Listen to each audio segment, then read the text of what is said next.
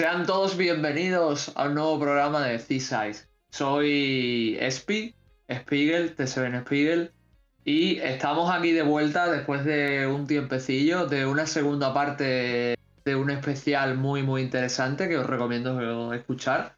Y bueno, ya estamos aquí de vuelta, ¿sabes? Con, como siempre, el maestro de ceremonias del programa y mi querido amigo Chols. Chols, ¿cómo estás? Muy bien, Espi, contento de poder grabar de nuevo, sobre todo eh, considerando lo que vamos a tratar el día de hoy, porque es un juego que me marcó en varios sentidos, algunos no tan buenos, pero eh, después voy a explicar esas anécdotas. Sí. que tenemos que ir a ello, a ese programa, pero, pero antes nos tienes algo, ¿no es cierto? Claro, a ver, voy a ir poniéndose en situación. Lo primero y más importante, como bien ha mencionado Scholz, eh, ha llegado el ansiado y esperado programa sobre Zelda Mayoras Más. Dijimos hace mucho tiempo que queríamos grabar un programa sobre el Mayoras y bueno, después de hacerse rogar, por fin ha llegado, ¿sabes? Pero como bien ha comentado mi compañero, antes antes, tenemos que leer los comentarios porque eh, en, el en el programa pasado se nos olvidó leerlo y eh, se nos están empezando a acumular. Así que cuando quieras, Chols, puedes leer el primero. Bueno, el primer comentario es de la Inditeca Podcast, que es Jeff del Inditeca. Y nos dice lo siguiente. Pregunta importante para los Seasiders. Ustedes, que se pasan tantos juegos arcade o retro para inflar la lista de juegos que se pasan al año, supongo, ¿utilizan el método tradicional o usan los save states del emulador? ¿Comienzas pues nada, tú o comienzo yo? Como tú que eso te iba a preguntar, que si querías empezar tú o yo. eh, pues nada, empieza tú si quieres, Chos, venga. Bueno, eh, yo generalmente pero los juegos arcade, bueno, los juegos arcade no es tanto lo de save state, sino que. Eh, bueno, antes jugaba como con 99 monedas y todo, pero ahora como que me pongo, no sé, terminarlo con 50. Y generalmente me resulta. Es como un número eh, bondadoso con, la cantidad de, intentos que puedes tener en un juego. Igual con algunos juegos no me resulta y sigo tirando de insertar créditos, ¿no es cierto? Pero por lo menos lo hago así con los arcades. De hecho, hay algunos que los he terminado con 20, así que igual he mejorado un poco con el paso del tiempo. Ahora, con respecto a los juegos retro, eh, pasan dos cosas. Una es que hay juegos que generalmente ocupo más los save state para guardar como cuando completo un nivel. Porque que esos juegos no tenían manera de guardarse, incluso algunos ni siquiera tenían un sistema de password. Entonces, para no perder el progreso, eh, ahí creo, claro, creo save states.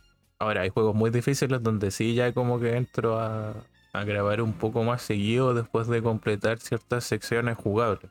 Por lo menos yo lo hago así con, con ese tipo de juegos. Espero haber resuelto tu pregunta, señor. Pues nada, yo respondiendo a Jeff, sí, sí uso 6 State. La verdad, eh, para juegos arcade puros que te obligan a echar la moneda, no. Simplemente he hecho, no he hecho 99 monedas, pero a lo mejor he hecho 10 créditos. ¿Sabes? Cuando me estoy quedando, me queda un crédito o dos, pues a lo mejor he hecho 8 más. Y así hasta que llego a, a, a los 10.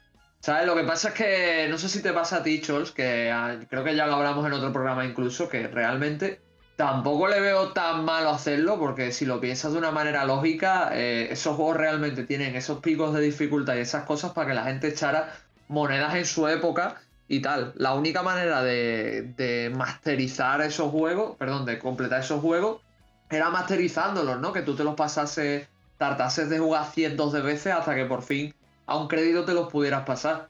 Tú ten presente, tanto los que nos escuchan como Jeff, que muchas veces nosotros jugamos esos juegos, por lo menos yo en mi caso, para oxigenar un poco de, otras propuestas más grandes. Entonces, evidentemente, se utilizar esos recursos, pues no me parece malo, ¿sabes? Yo, por ejemplo, que después de este tiempo, ¿no? Que he jugado Little Dragon Café, que la verdad fue un juego bastante horrendo para mí, por lo que he estado oxigenando con juegos más pequeños. Si igual un juego corto, eh, lo que más se va a venir a la mente es un juego retro. Entonces, si tengo un juego retro entre manos y son juegos que tienen muchísima dificultad y están pensados para darle una vuelta y otra y otra hasta que lo masterices para poder pasarlo y eso te requiere una ingente cantidad de horas, pues evidentemente, pues, en ese sentido ya lo dije una vez, la verdad no me, no, tendría la suficiente paciencia, así que lo que hago es usar 6 y disfrutar de la experiencia a, mi manera, ¿sabes? Sí es verdad que con algunos géneros empiezo a verlo un poco menos, porque ya hablamos de los fighting games, ¿no? Que si te vas a jugar al modo arcade, pues sí, una vez, pues no está mal que le eches moneda, ¿no? Pero si quieres ser bueno y quieres jugar, por pues lo suyo es que lo juegues sin, sin 6 ni monedas ni hostias. Lo mismo se aplican al shoot up, ¿no? Que si de verdad quieres masterizar un shoot up, de verdad quieres jugar como Dios manda, y le echas moneda realmente te estás engañando un poco a ti mismo. Pero es que ya realmente depende de si a ti te mola lo suficiente ese juego de naves para querer invertir el esfuerzo que requiere eh, masterizarlo para poder pasártelo a, tu disfrute personal. Eso ya es cosa de cada uno. Hay gente como por ejemplo Frank Freaky, ¿no? Que es el ejemplo que más se me viene a la mente es un señor que le echa 30, 40 horas a juegos de una hora o dos solo para masterizarlo y podérselos pasar con un crédito. Así que ya eso ya es cosa de, cada uno. Pero bueno, viendo, volviendo a lo mío, sí, yo sí uso 6 y sí uso crédito. claro, igual eso que mencionas de los arcades se aplica un poco a juegos retro en el sentido de que eh, por limitaciones técnicas los juegos en muchas ocasiones no podían ser tan grandes, entonces se aumentaba la dificultad para que la duración del título eh, fuera mayor considerando el costo que tenía un juego. El juego te tenía que durar no un día, ¿no es cierto? No una semana, quizás meses. Y por eso hay juegos tan difíciles. Eh, por ejemplo, en sistemas como la, Nintendo Entertainment System. Y bueno, también tenemos otro comentario, ¿no es cierto?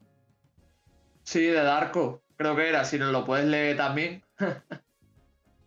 bueno, el señor eh, Darko Takachi, eh, todo esto por si acaso en el programa de eh, Pokémon Púrpura y Escarlata, que es el número 13, nos comenta. Esta vez me echaba para atrás que estuviera Pokémon en el título, pero lo interesante es el tema que se habla. Lo comentaré mejor por Twitter y así aprovecho para compartir el episodio. Interesante programita, señores, y gracias por el ratito. Muchas gracias por el comentario, Darko. Bueno, eh, como tú mencionaste, lo terminamos hablando del tema por Twitter eh, y nos diste algunos ejemplos igual de, digamos, eh, títulos que fueron lanzados en un estable, perdón, lamentable estado de desarrollo. Y, nada, siempre agradecerte por, por estar comentándonos cada episodio y alegrarte cuando publicamos uno nuevo. Obviamente repitió el plato en el siguiente episodio, que fue el último episodio sobre la sexualización, y donde también nos comentó, eh, interesantes chavales, respecto a japonesadas adolescentes salvando el mundo, precisamente me acabo de pasar Scarlet Nexus. No está muy sexualizado, aunque tiene todos los papeles.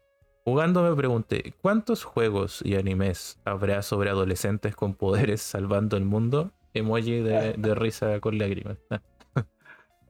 Y sí, es un tópico muy, eh, digamos, común eh, en los juegos japoneses, ¿no es cierto? Sobre todo tiene los Persona, tiene eh, Sentinels, después tienes, ah, creo que es The Seven Dragon, y así mm. infinitamente. Sobre todo en la última época, casi todos los RPG son como de, de adolescentes, ¿no es cierto? Y de animes ya es prácticamente es raro que no sea un adolescente el héroe, sino que un, adulto. No sé si quieres comentar algo más, eh, Yo la verdad es que estoy muy de acuerdo con vosotros, ¿sabes? En el sentido de que eh, la mayoría de chavales sí son adolescentes salvando el mundo, pero creo que es un tópico que se utiliza mucho, no sé si lo comentamos en el otro programa o no, porque el, adolescente mm, te permite captar a muchos sesgos de público y aparte eh, es un rol que está muy en formación. Tú piensas que los adolescentes todavía tienen que madurar y coger muchos conceptos. Entonces, el hecho de que, de que pongas a ese tipo de protagonista masculino es eso, te da la sensación del crecimiento, del progreso, de la evolución y de paso de, eh, captar, ¿no? Pues a, la mayoría de, público, especialmente japonés, ¿no? Que todavía se siente como si fueran chavales, aunque algunos no lo sean, ¿eh? Pero sí, poderte, poderte te vienen muchísimos ejemplos a la cabeza. Aunque también te digo que los últimos RPG depende, porque Square, por ejemplo, está empezando a tirar por protagonistas más maduros o por otro tipo de protagonistas. Por ejemplo, tienes Valkyrie Elysium, donde el protagonista es una mujer adulta, o el futuro Final Fantasy XVI, ¿no? Que nos pone a, creo que se llamaba Jack el prota, que es un pibe que empieza siendo adolescente, pero da como saltos temporales y luego lo vemos con veintitantos años. Mm, así que yo creo que se está empezando a, a disertir un poco, ¿no? Pero sí es verdad que es un tópico muy común. Los Tales of, yo que sé, hasta, hasta la saga Valkyria, Valkyria Chronicle, ¿no? Eh, los Good por ejemplo, que también vienen de los creadores de Scarlet Nexus. Uf, se me vienen muchísimos juegos. Los Trails, Hack, yo que sé, tienen cientos de ejemplos, ¿sabes? Al final muy común, ¿sabes? Es como que los hoyos estén protagonizados por, por chicas adolescentes, ¿no? Entonces, es lo que tiene. Pero, sabes que yo creo que parte del shonen, en realidad. Mm. Claro, y es que el, tú piensas que el JRPG y el Action RPG y demás, muchos beben del shonen moderno, de una manera u otra. Incluso los antiguos beben del shonen de su época, si lo piensas, pero bueno. Y bueno, eh, solo mencionar que mm, obviamente no está en iVoox ni en, Twitter, pero el otro día me metí a, a ver un canal de Twitch y alguien me. O sea, yo dije hola, dije, y me dijeron hola, oh, eh, escuché eh, el episodio de, de Final Fantasy X, que es el, el número 2 que salió hace poco después del episodio de la sexualización. Mm. Y, bueno, el señor eh, se llama Ratoncito, dijo que le gustó Ratoncito X4. Dijo que, que le gustó bastante lo, lo acompañó de una manera muy amena, así que eh, gracias, bueno, se escucha este programa igual, Rotoncito. Qué bueno que lo hayas disfrutado. Mm.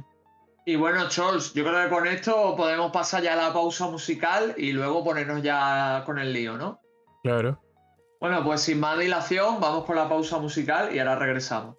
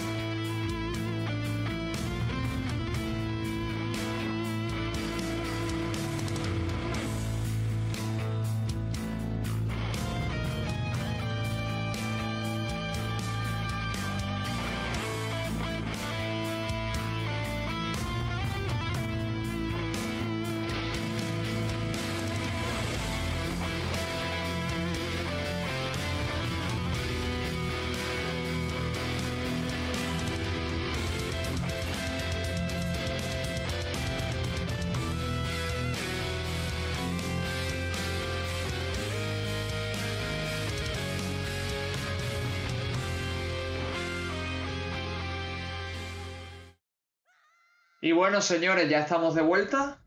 Y, como ya adelanté en la introducción, hoy vamos a hablar de un juego muy especial. Diría más especial para Scholz que para mí, porque yo realmente sí conocía el juego, pero realmente lo jugué hace muy poco.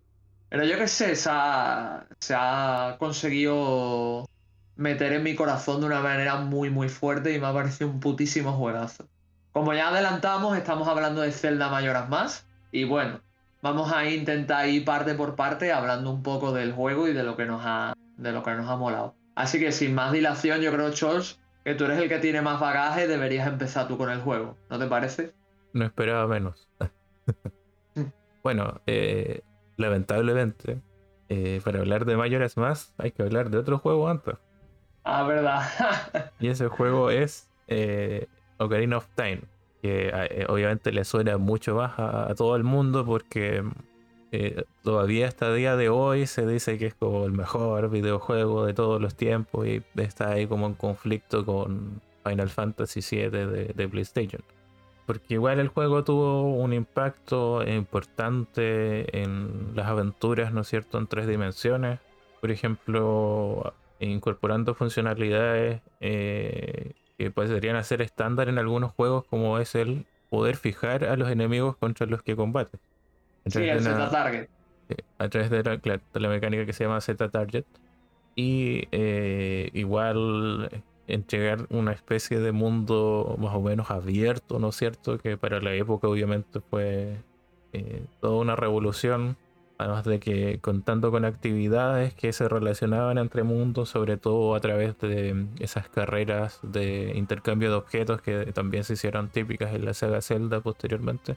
Y obviamente ya un tema a nivel técnico, el, uso de cinemáticas, una historia mucho más profunda, eh, una jugabilidad bastante bien eh, trabajada, con distintas posibilidades gracias a los objetos que podías obtener en la aventura. Y el tema de eh, manejar un personaje niño y otro adulto con posibilidades distintas. Y hmm. por qué igual en Majora's Mask influye, digamos, tanto Karin of Time es porque por diversos motivos. Mira, Ocarina of Time fue un título lanzado el año 1998. Majora's Mask fue lanzado el año 2000. De hecho, juega un poco con lo del año 2000 también en su trama. un poco apocalíptico, ¿no es cierto? Sí. Y eh, bueno, Majora's Mask es un juego que utiliza el motor de, Legend of Zelda Ocarina of Time. Y obviamente lo mejora. Eh, recicla muchos assets de, de Ocarina of Time eh, prácticamente la mayoría de, personajes, ciudadanos, ¿no es cierto? Y, otros personajes eh, importantes se ven eh, exactamente igual que, que en Ocarina of Time, solo que con otros roles y un desarrollo de personajes distinto. Ahora, ¿por qué ocurre esto? Es porque argumentalmente The Legend Zelda Majora's Mask ocurre en una dimensión digamos, paralela, que es un poco un reflejo de Hyrule. Bueno, creo que sí dice Hyrule, oficialmente lo confirmaron. Y se llama Termina. En Termina, por ejemplo, no existe la Trifuerza. De hecho, existe algo así como una Tetrafuerza, pero no, no, no se llama así, sino que, que funciona en elementos de A4 en vez de de A3. Y eh, el único personaje que se supone no tiene una contraparte, ahí podemos empezar a meter teorías, ¿no es cierto? Es Link. que llega eh, atravesando eh, los bosques perdidos, que es esa zona de conocida por su música, ¿no es cierto? Pero una zona que, bueno, existe en Link de Paz también y, en Ocarina of Time, que eh, tenía estos caminos laberínticos. Se supone que a través de, ese lugar tan especial y, mágico llega a esta tierra de, de Termina, persiguiendo a un Skull Kid que lleva una máscara, la máscara de Mayora, que era, digamos, en ese momento travieso, pero poco a poco empieza a aflorar el mal en él y además que le roba a su querida yegua Epona. Entonces, por eso nos encontramos frente a un juego que obviamente argumentalmente justifica muy bien, eh, toma tantos elementos de Ocarina of Time eh, y los vuelve a plantear en otro juego. Obviamente incorpora muchas cosas nuevas propias de, de su trama y enemigos, jefes, mecánicas. Pero eh, eso explica también que el desarrollo del título haya sido, digamos, tan rápido.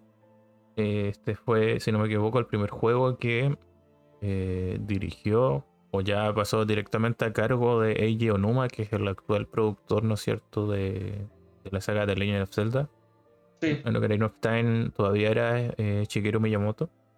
Y es un juego muy especial para la franquicia que, en la que está envuelto. Eh, yo, bueno, no sé qué tanto sean tus vivencias con la saga de Legend of Zelda, pero eh, mí es raro ah, eh, hablar de la saga porque el primer Zelda que conocí fue este, el, el Majora's Mask. Y es un Zelda muy, muy distinto. No, no tiene una estructura tan similar a otros juegos en cómo desarrolla los conflictos, los personajes, e, e, etcétera. Y las mecánicas del juego igual que son eh, muy rompedoras. Bueno, ah, para mencionarlo rápido, y probablemente en algún programa ya lo he mencionado, es que esa introducción donde la máscara gira y te mira y los sonidos que hace cuando participa, a mí me daban pesadillas. pesadillas porque yo este juego lo conocí, no sé, debí tener como 7 años por lo menos Me acuerdo que soñaba con la máscara. Porque era un juego que mm, jugaba mi hermano. Eh, y de hecho, a día de hoy, por ejemplo, ahora que tengo la Switch, un día se la presté y le dije, mira, está el Majora's Mask. Y, siempre lo juego así, por lo menos una vez al año. Lo jugó en Wii, lo jugó en 64 y ahora lo, jugó en Switch. Y también una vez le presté la 3DS con, con la versión 3D y también estuvo jugando. y, se sabe las máscaras de memoria y todo. Así que juego importante para mí, bueno, y, para él igual. ¿Por qué no, no decirlo? Eh, bueno, Espe, ¿cuál es la, principal mecánica? Bueno, hay como tres, pero del juego.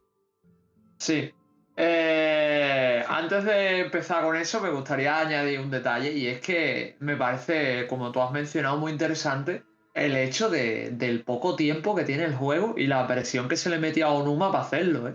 No sé si lo recuerdas o viste un poco el proceso, pero me acuerdo que, se hizo un poco porque el, la Nintendo 64 no estaba vendiendo como se quería y se intentó hacer el proyecto del DD, ¿no? Del, del mm. sistema este de expansión. Y me acuerdo que se quería vender y volverse a, hacer fluir la, consola a través de un nuevo Zelda, pero no tenían los recursos suficientes. Así que obligaron a, Onuma y a su equipo a realizar el, videojuego en el, menor tiempo posible, ¿sabes? Y me parece muy interesante cómo eh, todo lo que has mencionado. El reciclaje de assets, el reciclaje del motor y tal, eh, se hizo tan bien, porque si lo piensas al fin de cuentas, es como si fuera más una expansión de Ocarina of Time que un juego en sí, pero aún así es mm, una obra que incluso teniendo todo eso y heredando todo eso del juego original, ¿no? Que fue Ocarina, hace un trabajo único increíble. Y bueno, eh, respecto a la mecánica principal, eh, yo creo, o yo creo, ahí me vas a corregir si me equivoco, pero yo creo que lo más importante es el uso de la ocarina y la, lo que es la distribución del tiempo. ¿no?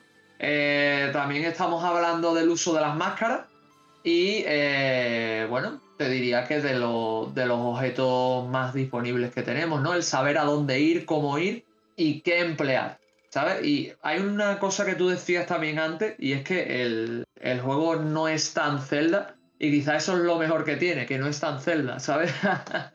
Entonces, como no es tan Zelda, eh, es muy interesante todo lo que plantea, ¿no? Y cómo utiliza ese elemento tonal, ¿no? Que es el tiempo, esa cuenta atrás, y cómo la emplea tanto narrativamente como mecánicamente, ¿no? Eh, y cómo las máscaras, a su vez, tienen un papel tan, tan sumamente, diríamos que, vital, ¿no? También, porque es que es eso, en el, en el Ocarina muchas eran... Em, simplemente objetos que usabas para intercambio para ciertos momentos y aquí literalmente cada máscara tiene un efecto, un propósito y un lugar concreto. Hasta la máscara que tú dices, y yo, esta es la que menos sentido le veo, acaba teniendo que ser utilizada en algún momento de, ya sea de la trama principal o la secundaria, para algo.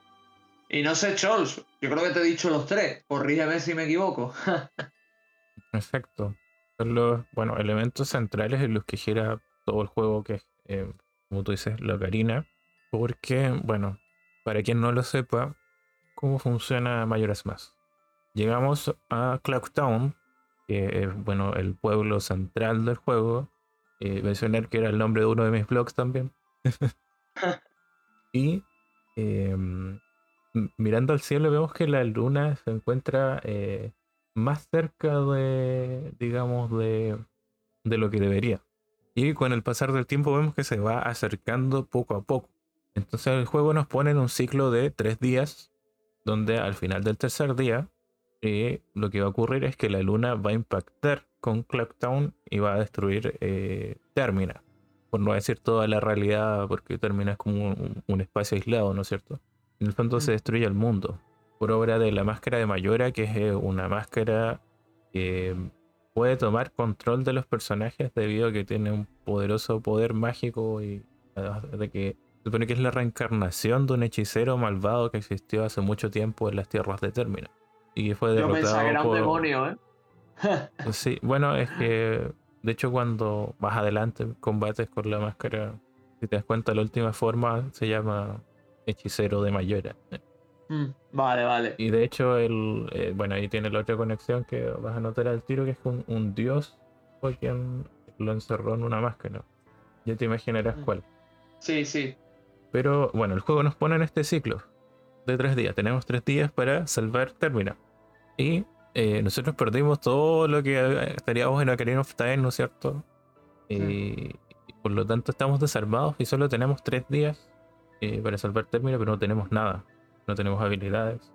Tenemos un equipamiento básico. El, prácticamente el equipamiento del ni- niño de, digamos, de Ocarina of Time, solo que un poco mejor porque tenemos el, escudo, no de Iron, se llama escudo del héroe, y la, esp- la espada más básica. Y otro asunto que no mencioné es que eh, llegamos a Clapton, obviamente ya somos Link Niño, pero antes de eso en realidad no somos Link Niño, porque Mayora nos convierte en un Deku, que son esos enemigos bastante molestos en otros juegos, pero que aquí le podemos tomar un poquito más de cariño. Y los Deku son mucho peores. No, no- no pueden hacer mucho daño. eh, no pueden nadar. Son muy ligeros. Así que tienen un buen caparazón como defensa. Y eh, claro, lo primero es como ver cómo podemos volver a la normalidad. Y ahí encontramos eh, una canción que nos entrega el coleccionista de máscaras. Que ya aparece en, en Ocarina of Time. Y aquí se puede presuponer que es el mismo porque el, el igual anda de paso. Y a él le robaron la máscara de, de Mayoras. Entonces él a cambio de que nosotros se la entreguemos de nuevo nos enseña la canción de... que se llama canción de curación. Sí, es la, la canción de curación. Esta eh, canción, claro, puede curar y también puede eh, darle eh, descanso a las almas de, ciertos personajes. Porque en realidad que nosotros nos hayamos, nos hayamos convertido, perdón, en, en un Deku es porque, eh, digamos, se nos metió el, alma de, un Deku que estaba muerto. Y con esta canción podemos convertir esas almas en máscaras con las que nos podemos transformar a voluntad, que tampoco son muchas. En el hay muchas máscaras, pero no todas son de transformación. En este caso, la del Deku sí. Y eh, será vital después, pues, obviamente, para hacer muchos de los desafíos que tiene el juego y obviamente parte de la trama principal, porque las máscaras de transformación pueden tocar música también. Y eh, bueno, en el caso del Deku también lo que puede hacer es meterse en unas flores y volar, que es algo súper útil en muchos puntos del juego.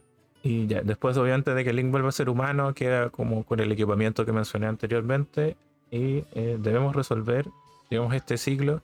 Y la única forma de salvarse de este ciclo también es utilizar la eh, muy famosa canción del tiempo, que lo que hace es que el ciclo se, perdón, el bucle se reinicia y obviamente si se reinicia el, el bucle perdemos, bueno, todas las rupias que hayamos conseguido y y todos los eventos que hayamos realizado en el mundo del juego y solo conservamos los objetos que hemos conseguido, como las máscaras, las mejoras de corazón, las canciones, porque asumo que las canciones es porque se las memoriza, y eh, bueno, el equipamiento, las mejoras de espada, escudo, etcétera, etcétera.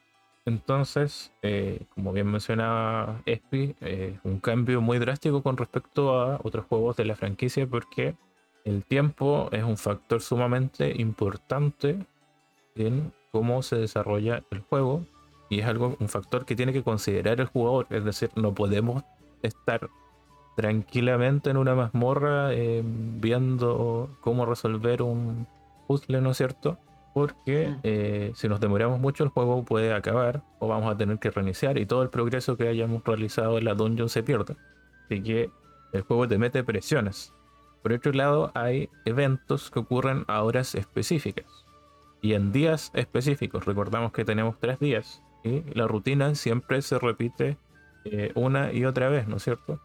Y eso es uno de los eh, grandes eh, puntos fuertes de- del título porque este juego, más que enfocarse en que tú debas resolver mazmorras, ¿no es cierto? Que no son muchas, son cinco. Cuatro.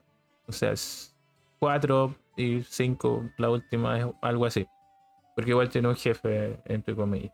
Ahora te puedes saltar toda la parte de dungeon en el último jefe, pero tienes un premio. Yo es que la, la última parte no, la, no considero tanto mazmorra, ¿sabes? O sea, lo que tienes son retos como opcionales que puedes hacer, que sí son un poco más complicados, pero no, no me parecen tan mazmorras. Sería como lo los santuarios del Breath of the Wild, algo así. Pero sí, claro, en realidad son cuatro. Bueno, el punto es que eh, para acceder a esas dungeons tienes que igual obviamente obtener ciertas habilidades, generalmente las máscaras de transformación y ciertas habilidades que igual puedes ir sumando objetos. Y eh, eso lo haces eh, resolviendo las distintas situaciones que ocurren en términos y que están programadas por suceder. No sé, salvar a una anciana de un ladrón, ganar a un bailarín fantasma, ayudar a un sepulturero muerto, rescatar los huevos de, de una Zora, asaltar una fortaleza pirata, reunir a, eh, a una pareja que fue separada por una maldición de Mayora que a uno al hombre lo convirtió en un niño y así eh, indefinidamente. Así que eh, eso le da mucha riqueza al juego y es como siendo un mundo tan compacto porque, insisto, el juego se hizo en muy poco tiempo y recicló muchas cosas de otros juegos y se nota que eh, tampoco hubieran podido hacer un juego mucho más grande porque el juego está muy medido en la cantidad de zonas, en los espacios que tiene, pero a diferencia de Breath of the Wild, todo ese espacio que quedó, eh, intentaron que cada milímetro en lo posible estuviera bien ocupado con estas misiones secundarias. Eh, eh, aparecen un poco de la nada si quieres verlo, si tú no conoces cómo funciona el juego. Y eso le da una vida importante al mundo y además una riqueza a personajes eh, secundarios que en, otros juegos simplemente serían personajes de fondo. Aquí cada ciudadano te puede dar alguna información, una misión, una recompensa. Y eso eh, es lo que hace Majora's Mask un juego muy distintivo. Eso, bueno, y las máscaras que de las que nos podrá hablar más este. Eh, antes de empezar con las máscaras, sí quiero decir que me parece muy interesante lo que mencionas porque no sé si sabías que el diseñador de lo que es la ciudad de Termina, ¿no? El tema de, de, las misiones y tal, perdón, de Ciudad Reloj, el tema de las misiones y tal, eh, no es el mismo que el diseñador del resto del entorno. Entonces, si hay zonas que se parecen más a un Zelda clásico, que tienen elementos que podrían recordar, ¿no? Como es el campo de Termina eh, y algunas zonas, pero luego tienes eh, muchos elementos dentro de la ciudad que recuerdan a eso, como si fuera otro tipo de juego. Es muy interesante el concepto de que se habla mucho de que tú habías mencionado, ¿no? De que las caras conocidas y tal. Mm, la cota, o sea, lo cotidiano, ¿no? Por así decirlo, eh, es un elemento muy presente en el juego, ya que como en la versión original, no la de 3DS, cada vez que cada vez que guardamos, es repitiendo un ciclo, porque solo podemos hacer guardados temporales o directamente repetir un ciclo para guardar nuestros avances, ¿no? Eh, es muy interesante porque siempre tenemos esos personajes presentes, ¿no? Siempre aparecemos en Ciudad Reloj, siempre nos movemos allí, siempre em, somos presentes de muchas historias o las escuchamos y como como tú bien has mencionado, es un juego en el que es muy cíclico porque todo pasa, o sea, todo acaba pasando y todo acaba pasando en determinado momento. Es muy interesante ver esas historias porque eh, te ayudan a, entender un poco cómo, es el mundo ¿no? y darle, darle color. También hay eventos que, que, no hemos mencionado que tampoco aportan nada al juego, pero igualmente son eventos interesantes, ¿no? Como por ejemplo cuando tienes que cuando ves la discusión entre el alcalde y los diversos miembros de la ciudad o cuando por ejemplo tienes que hacer el juego de contar con el cartero, ¿no? Que no sé si tú lo hiciste, que la verdad a mí me, costó, pero es un, minijuego bastante divertido. Y ya te digo, o sea, da, da una magia y un color impresionante. Y, lo, conectando ya con lo que hemos hablado antes, el tema de las máscaras, es que cada, cada vez que avanzamos en la trama o ayudamos a determinados personajes, estos no suelen recompensar con objetos. Los objetos más valiosos que nos pueden dar son o máscaras o corazones. Cuando nos dan corazones significa que eh, tenían una trama, tenían algún tipo de evento, algún tipo de misión y tal. Y eh, este, este evento no da un objeto tan importante como la máscara, pero sí da un corazón que significa un avance para nosotros, especialmente para Link, ¿no? Ya que lo vuelve más fuerte. Eh, por otro lado, tenemos las máscaras, que cada una es lo que hemos mencionado antes, hace algo. Tienes las máscaras que permiten a Link encarnar, que es lo que Scholz ha hablado de transformación. eh, a medida que avanzamos en la historia conocemos personajes que han sufrido grandes pérdidas o sucesos dolorosos y al tener relación con ellos, al relacionarnos con ellos, eh, conocemos su historia y estos, eh, antes de desaparecer, le legan a, nuestro personaje su, vida. ¿Cómo nos la legan? En forma de máscara. Entonces es interesante porque la, máscara que, que nos dan es una máscara que nos permite convertirnos en ellos, ¿no? Y ser una forma similar a, esa raza, ¿no? Teníamos el Deku, pero también está el Goron y está el Zora. Que el Goron, si mal no recuerdo, era Darmani y el Zora ahora mismo no me acuerdo del nombre. Creo que era Mikael o Miku o algo así. No, corríme tú porque no me acuerdo, Chol.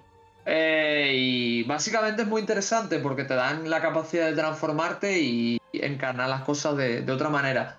También al relacionarte con miembros de su tribu, te das cuenta de que los diálogos son diferentes y ellos te tratan como si fueras, fueras esa persona. Porque al final lo que te están dando es su, su esencia, su vida, ¿no? Entonces muy, muy interesante. Luego tenemos otro tipo de máscaras, que ya las mencionamos antes, que no son máscaras que te den precisamente otra forma, el link sigue manteniéndose tal y como está, pero eh, te dan utilidades. Por ejemplo, la mujer que he mencionado, Chols, que le roban, es la mujer de la tienda de bombas. Si tú la ayudas, no solo ganas la oportunidad de comprar un saco de bombas más grande, sino también obtienes la máscara bomba, que permite a Link ponérsela y darle un botón para explotar, como si él fuera una bomba. Lo gracioso es que si te agachas con el escudo la bomba no te daña, pero bueno. Es muy interesante porque te da una bomba gratis, por ejemplo, pero así tienes un montón. Tienes una máscara que te permite buscar setas, tienes otra máscara que te hace gigante en un momento determinado del juego, que la verdad es esa pelea está muy guapa. Eh, tienes una máscara que es la legendaria capucha de conejo, que si alguna vez igual es más Bros sale ahí, que permite a Link moverse mucho más rápido y saltar mucho más. más. Eh, y así, infinidad. Coño, si es que hasta tienes una máscara que permite a los pollos eh, bailar en formación con cuando tú tocas la ocarina. O sea, todas las máscaras tienen un momento y un lugar y todas están muy relacionadas entre sí de una manera u otra. Es más, es muy interesante porque todas las máscaras tienen una historia detrás, todas las máscaras se conectan con los personajes que te las dan y te dan un trasfondo de ellos. Hay una máscara, por ejemplo, que ahora mismo no me acuerdo exactamente el nombre exacto, pero era una máscara de una antigua tribu de ninjas. Ahora los ninjas son fantasmas, pero eh, te la dan dos hombres que la verdad tienen una personalidad bastante perversa. Lo interesante, a Capucha Garo se llamaba, sí, la capucha de los Garos. Eh, entonces, los Garos eran una tribu antigua que se enfrentó al, rey de Termina hace muchos años. Entonces, lo interesante es que sus descendientes tienen todavía la capucha, ¿no? Entonces, ¿qué pasa? Que cuando ellos te dan la máscara, tú antes lo has visto en otro contexto que tenían esa máscara. Entonces, realmente tienen más ¿Son descendientes originales de, la, de esa gente o han robado la capucha? La capucha hace que no se reconozca tu identidad, sin embargo, sí te permite comunicarte con otros miembros de esa raza. Yo qué sé, son muchos detalles así interesantes y tienes así un montón. Hay una máscara, por ejemplo, que, por ejemplo, que no sirve para nada, o por lo menos a simple vista no sirve, ¿no? Que es la del capataz, que te permite convertirte temporalmente en el, en el capataz, que es un tío que está llevando una obra y tal. Eh, perdón, del comerciante. Y esa máscara a nivel de no te dan nada, pero el hecho de conseguirla, de conmover el corazón de ese señor y de ver la historia que hay detrás, ya de por sí es bastante interesante. No todas las máscaras son útiles en todos los momentos del juego, pero todas tienen una historia detrás y una situación que la verdad las hace muy interesantes, ¿no? Como por ejemplo la, máscara de que te dan las hermanas romaní, que para conseguirla tienes que hacer un montón de subquests relacionadas con ella.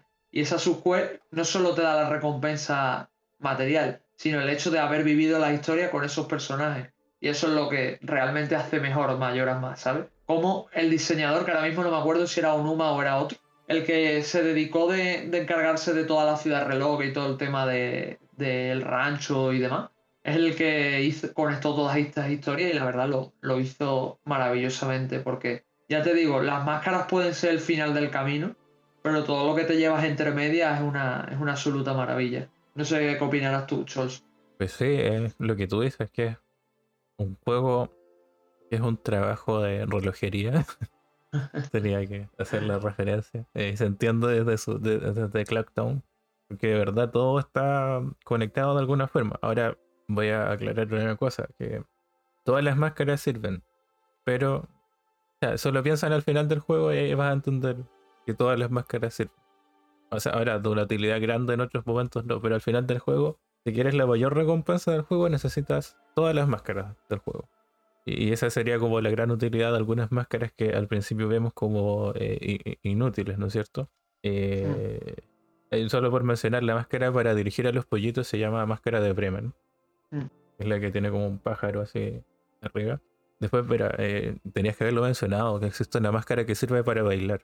Ah, verdad, sí. es del espíritu de un, maestro eh, bailarín que, murió y que encontramos eh, su espíritu a cierta hora y en cierto punto específico. Y bueno, o sea, si ya consideramos todo esto, ¿no es cierto? De las máscaras, de las misiones que tenemos que hacer, de las historias que vamos a vivir, que de hecho el juego nos dota con algo que se llama, no me acuerdo, es cuaderno de... Cuaderno Bomber. Bomber, que es como son una pandilla de niños que nos pone ese desafío y, al completar el de encontrarlos a todos, nos regala el cuaderno Bomber. Ahí podemos ir anotando, uno, a cada personaje que conozcamos en el juego, dos, eh, las distintas misiones que nos van dando y cómo las resolvemos y siempre podemos hacer seguimiento de, situaciones, de repente hay como pequeñas insinuaciones de qué deberíamos hacer, ¿no es cierto? Y ahí te das cuenta que el juego de verdad está enfocado mucho en esto, porque si tú vas, no sé, directamente por los dungeons, el juego tampoco digamos que es tan extenso. Obviamente eh, tener ciertas máscaras como la máscara del conejo nos facilita mucho ciertas situaciones. Pero si nos centramos en las dungeons nos vamos a perder gran parte de lo que hace a mayores más uno, un Zelda tan distinto y dos, un juego eh, tan bueno. Quizás obviamente a los más puristas con la saga eh, siempre como que no les gusta mucho, pero yo valoro mucho lo que hace Mayores Más. De hecho, sería bueno ver en un juego más grande el aplicar de nuevo bien como este tema de las misiones secundarias, ¿no es cierto? Breath of the Wild lo hace en parte, pero sigue sin ser tan orgánico.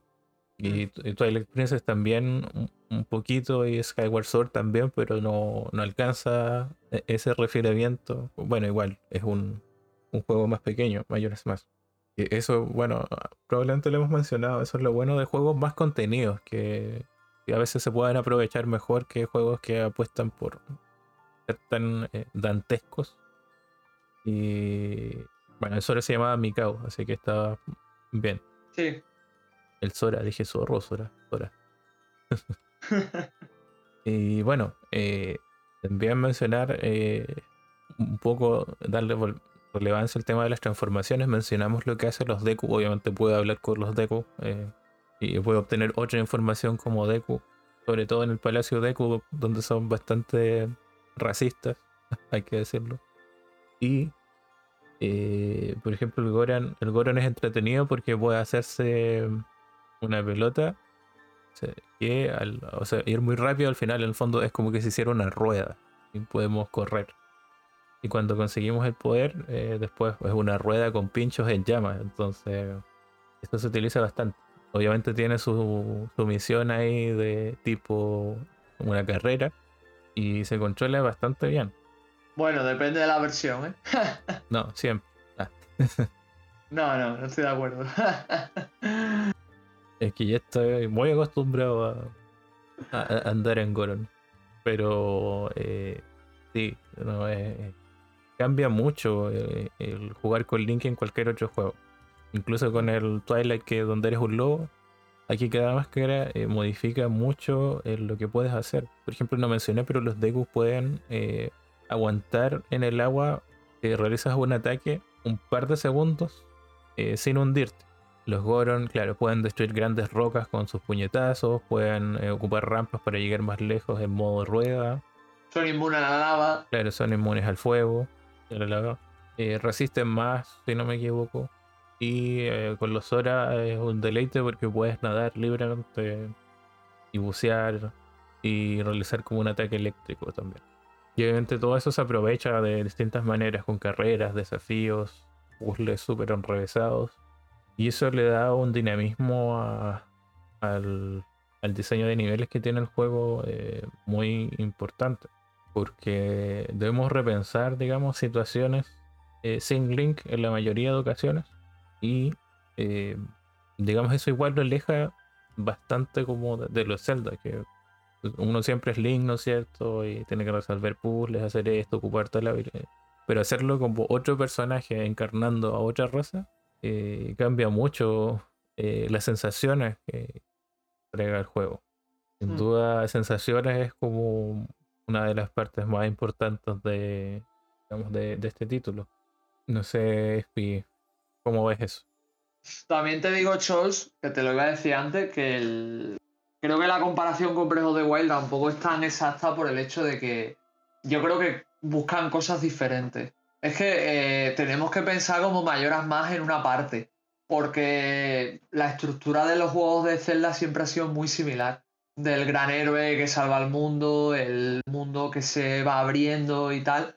Lo que pasa que en los Zelda más clásicos, si bien había sensación de que el mundo era, era grande, realmente no era un mundo abierto, era un mundo lineal. En Breath of the Wild la sensación es diferente. El mundo está ahí para que tú lo vivas, lo explores y lo descubras, ¿no? Y las secundarias que están, están en ese mundo esparcidas para que tú las busques y te lleven a buscar más o encontrar más recursos o conocer determinados personajes o conocer determinados lugares.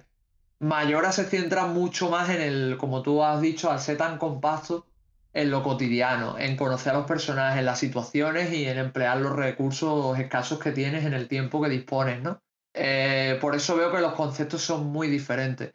Respectando al tema de, las razas, estoy muy de acuerdo, pero quiero darte un apunte extra y es que sí se sincronizan con Link. No es que el Link, por ejemplo, en una mazmorra pase a no tener relevancia, sino que se, correlaciona con la transformación. Por ejemplo, en el palacio, perdón, el palacio de Kuno, en el templo del pantano, eh, nosotros el templo lo tenemos que hacer transformados en Deku la mayor parte del tiempo, pero el Deku es una criatura que apenas puede enfrentarse a los enemigos. Entonces tenemos que usar Link para derrotarlo, eh, tenemos que mm, eh, saltar a determinadas zonas si el Deku no puede, y por supuesto está toda la parte del arco. No sé si te acuerdas, pero en, los templos se, hizo un elemento muy interesante que en cada templo Link desbloquea o el arco o la mejora elemental de, concreta de, de uno. Entonces es muy interesante porque en cada templo Link tiene que correlacionarse con la transformación del momento para ir avanzando y ir desbloqueando el templo, ya sea utilizando el arco de una manera o de otra. Y es muy interesante también el último templo, que no lo hemos mencionado, el templo de piedra, que para mí es el mejor del juego, y creo que para todo el mundo también, por el hecho de que es el mejor examen del juego, porque literalmente eh, tienes que utilizar todos los elementos que has aprendido todas las transformaciones que tienes junto con el arco en diversos tipos, aparte de, las flechas específicas de allí, para, para solucionarlo. Así que ya te digo, yo lo, veo una pasada en ese sentido y por lo demás. Es una aventura que, como hemos dicho, utiliza muy bien esa sensación, ¿no? De ir, de ir, más que descubriendo, ir poco a poco conociendo, ¿no? Que creo que es el, el término así distinto. No sé, de acuerdo. O sea, a lo que iba un poco con Breath of the Wild era que mm, no que lo, lo hace mal o no, sino que no lo hace tan rico, digamos, como lo hace Majora's Mask. Un poco como cuando hablan de las secundarias de The Witcher 3, por, por dar un ejemplo de ese tipo. Que no se sientan que no solo vas a hacer algo, sino que, que te entregue algo. Eh, o sea, con respecto a lo de Link, sí, no sé. Eh, o sea, no quería referirme a que Link no, no lo ocupa, sino que, se le da mucha eh, predominancia a, transformarte con las máscaras. De hecho, hay una cosa que esto lo extremaron un poco en la versión de, digamos, de, de 3DS, en Majora's Mask 3D, porque, por ejemplo, antes los jefes, o sea, con más dificultades que otras, podías derrotarlos como Link, los jefes de los templos. Ahora como que en, el 3D te obligan a, transformarte en, digamos, en utilizar la transformación para poder eh, derrotarlos. Por ejemplo, eh, Odalwa, Odolwa, que es el primer jefe, podías ganarle espadazos, ¿no es cierto? Con, con Link. Tú le ganaste así, ¿no es cierto? ¿Sí? Eh, lo puedes aturdir con las flechas y luego lo atacas. O no sé si eran con las flechas o las bombas. Se las tira Y luego se aturde y la atacas normal, sí. Ya, bueno, ahora en 3D no, puedes. Tienes que convertirte en Deku, eh, volar y lanzarle esas nueces. Y ahí queda aturdido y ahí le puedes pegar. Vale, vale. También sé que cambiaron a, a tu voz favorito, el pescado del tercer templo. ¿Cómo odio ese, ese voz, tío? Y eh, al- la pelea del gigante igual cambió. Pero ahí Sí, no- es que cambiaron, cambiaron todas las peleas menos la de Gat. Que la de Gat en verdad es que por eso te digo que no sé si estoy tan de acuerdo porque por ejemplo la pelea de Gat que le tienes que perseguir con el transformado en Goron es como una carrera. No puedes usar Link. Y luego la pelea del pescado que odio yo con toda mi alma eh, es una mierda porque tienes que apuntarle al bicho con la con el Zora porque ellos la única forma de dañarlo es usando el Zora, pero eso es en la pelea original. Mm. En la de 3D no sé cómo lo hicieron. Pero en, en la original, si no tenías el Zora, estás vendido. Y bueno, en la cuarta pelea, sí tengo entendido que lo, lo arreglaron. Porque por lo visto, con el. Si mal no recuerdo, en, en la versión de 3DS no te puedes volver gigante del tirón. En la versión de, de 64 sí. Entonces tú te pones la máscara, si la desbloqueas, llegas, te haces gigante y ganas en nada. Pero en el en la, en 3DS no. No, o por lo menos así es como yo O recuerdo. sea, la máscara sí consume harta magia. Pero en 3DS vi que como parece que ahora haces llaves contra el jefe o algo así. Tengo que, que revisarlo. Sí, sí, pero que en la, en la pelea tú lo único que tienes que estar pendiente es de destruir los edificios para recargar la magia. Mm. En la. Por lo menos en 64. En la versión de 3DS creo que aunque lo puedes hacer, no desbloqueas el. O sea, no puedes transformarte del tirón. Creo que desbloqueas la máscara en algún momento de la pelea y entonces cuando te transformas. Si mal no recuerdo, por lo que leí. Pero sí, eh, digamos una, una parte capital el tema de transformarse con las máscaras, más allá de que según cuál o qué versión eh, hayan existido estos cambios. Ahora, justamente hablando de los gigantes, algo que se me olvidó mencionar al comienzo es que, eh, o sea, tú mencionaste que el juego estaba pensado para el, el 64 DD, que era un, Mm. una add-on que iba a tener la consola que podía correr, digamos, juegos mucho más potentes, Sí. que al final se terminó cancelando. Pero obviamente esa potencia ya estaba considerada en el juego y eh, Majora's Mask es uno de los juegos que utiliza un expansion pack para poder ser jugado y disfrutado. Y esa potencia extra se ocupa, por ejemplo, en lo que tú mencionas, la transformación de gigante. Mm. Que obviamente requería mucha más potencia que de la que disponía la Nintendo 64. Sí. Y, y por eso, creo que estamos, creo que tú también lo viste, ¿no? Que por eso el- la transformación de gigantes solo se puede hacer en ese combate. Mm, Porque por lo visto el transformarse en gigante fuera del combate rompía mucho el juego. Igual que pasa con la, la legendaria máscara de Fiera Deidad, ¿no?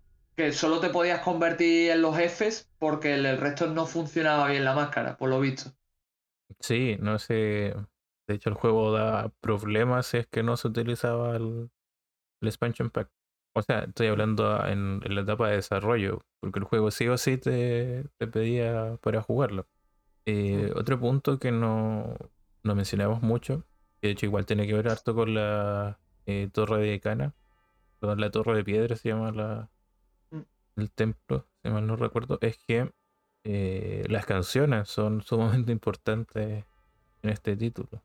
¿No es cierto? Existen, bueno, algunas como la Song of Rain, la canción de la lluvia que ya se han visto en otras entregas, la canción del tiempo, igual, o sea, no me acuerdo si un personaje te lo menciona, pero puedes eh, modificar sus habilidades. Puedes eh, invertir la canción para que el tiempo vaya más lento o puedes eh, Sí, sí. eh, duplicar las notas para saltarte medio día. Que son dos canciones. La canción de- del tiempo inversa, que es la que tú estás mencionando. La primera, que esas no te, la- te las menciona un espantapájaros, pero no te las enseña, las tienes que probar tú. De todas formas, a día de hoy, buscando en Google, las encuentras. Eh, la inversa hace que el tiempo se ralentice, vaya más lento. Los personajes también se mueven más lento, menos Link. Y luego está la canción del doble tiempo, que te permite saltar a momentos concretos del día. Aquí corrígeme, pero creo que en la versión de 3DS podías saltar a la hora que tú querías, ¿no? No recuerdo. Es que había una canción, yo creo que sí, porque la, la, canción del doble tiempo te permite adelantarte, creo que eran 6 o 12 horas en el tiempo. pero la versión de 3DS te permitía adelantarte a la hora específica. Creo que era así, que tú elegías la hora y te movías. Creo, porque no, me queda jugar la versión de 3DS, que la verdad me gustaría jugármela, pero eh, es la sensación que me da. Porque arreglaron un poco eso. Porque era un, coñazo en algunos momentos mm, tener que esperar, ¿sabes? O no sé si era con la canción del doble tiempo o la otra canción. ahora, estoy rayado. ¿eh? Tienes razón. Dice, la canción del doble tiempo puede eh, ser usada para elegir una hora específica del día antes de las 5 am del día final. Exacto. En la, 64 no, lo único que hacía era saltar. Y luego, eh, claro, sí, y luego lo que había que hacer, esto lo, lo pongo como dato, era jugar con la canción del tiempo invertido. Pues si la tocas una vez ralentizas el tiempo, pero si la tocas otra vez quitas la ralentización. Entonces, sí, tenías que ir jugando con eso para ver cómo pasaba el tiempo, ¿sabes? Ahora me he acordado. Em, bueno, igual existen otras canciones. Tú mencionaste el espantapájaros. Existe, de hecho, nos dejan crear una canción. Sí, el son del espantapájaros. Sí, la canción del espantapájaros, que sirve para invocar a este espantapájaros en determinados puntos eh, del juego. Y la idea de esto es eh, combinarlo con el hook shoot, que es el gancho para acceder a zonas que de otro modo no son accesibles bajo ninguna eh, circunstancia. Más que nada para conseguir piezas de corazón, si mal no recuerdo. Sí. Eh, otra que es muy típica, o por lo menos que, la gente conoce mucho, es la, la, elegía al vacío, que es la que te permite crear la estatua de Link, que hay súper cringe. Bueno, te permite crear la estatua en la forma que tú estés. Si estás en Goron, puedes crear una estatua de Goron. Si estás en Zora, puedes crear una estatua de Zora y tal. Eh, la estatua es muy interesante porque te permite hacer los puzzles para la torre de piedra. Y la verdad es que es súper cringe las estatuas, ¿eh? no sé si te acuerdas. Sí, puedes hacer la estatua de, Ben. Un famoso creepypasta de, de la saga. La cara no se parece nada. Y luego yo diría que otra de las más importantes es la Oda al Orden, que es la canción de los cuatro gigantes también, que no los hemos mencionado, pero los cuatro gigantes son los protectores de Termina y eh, están muy relacionados con Skull Kid. Tampoco quiero dar más detalles porque es spoiler, pero porque para que lo juguéis vosotros. Pero están muy relacionados con Skull Kid y cuando eh, em, nos separamos de Skull Kid y de el, hermano de Tarja, que ahora mismo no me acuerdo cómo se llama, la hada negra. Eh, sí. El, el hermano ¿no? nos dice que, reunamos a los cuatro, ¿no? Entonces en cada templo están sellados y nosotros tenemos que enfrentar a los, a los jefes, que por cierto, no sé tú, pero yo creo que son eh, encarnaciones de miembros de la tribu de la máscara de mayores. Y el, lo dicho, entonces tienes que derrotar a, los cuatro jefes para liberar a los cuatro gigantes y con eso detener a, a Skull Kid. Tampoco voy a dar muchos más detalles, ¿no? O bueno, para, para invocar a los gigantes y luego, eh, cuando ellos están presentes, suena la Oda al orden. Que la verdad, es, para mí es el, tema más icónico del juego. Sí, no sé. De los gigantes, igual eh, eh, pasa lo que dije, son cuatro, ¿no es cierto? A diferencia de los tres de, de. Mm. Y de hecho, bueno, cada vez que destruimos a los jefes, como tú dices, los rescatamos y nos enseñan una parte de, de la elegía del orden. Otro punto que hay que señalar es que cuando derrotamos a los jefes nos dan sus máscaras. Cierto. que también son máscaras en el fondo. que el juego es un juego donde todos son máscaras. Y después hay más canciones, pero bueno, está la canción de Pona, obviamente, que sirve para llamar a Pona. Es que también, también yo creo que realmente el juego, canciones propias tendrá cuatro o cinco, el resto son recicladas de Locarina. No sé si a ti te da esa sensación. Sí, no sé. Pero a mí también. Por ejemplo, la que tú dices, la elegida del vacío, eh, de verdad, digamos, tiene una utilidad bastante interesante en el juego. Yo igual me acuerdo que en Ocarina of Time la mayoría, la mitad de las canciones eran para abrir dungeons. Mm. No tenían eh, mayor utilidad y esa. Ahí está. Bueno, otro punto a señalar es que, bueno, el juego tuvo más de una versión. Eso digamos, está un poco claro. Tenemos la versión de Nintendo 64, que es la, original, que necesitaba de expansion pack. También tenemos em, un port que apareció en la The Legend of Zelda Collector Edition de, de Nintendo GameCube. Donde, bueno, el Sí. juego no, no tuvo mayores cambios en comparación a, por ejemplo, la, la- versión que venía de Ocarina of Time, que era la Master Quest. No existe un, un Majora's Mask Master Quest de manera oficial. Por ahí alguien creo que hizo uno así. Un hack de Nintendo 64. Y, eh, bueno, también fue lanzado en, en, ¿cómo es que se llama? En la consola virtual de Nintendo Wii.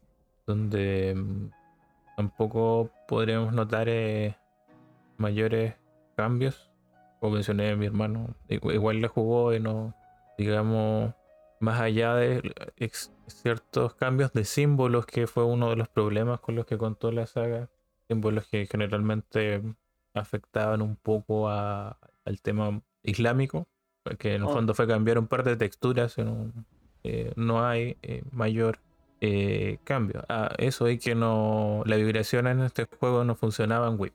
Mm.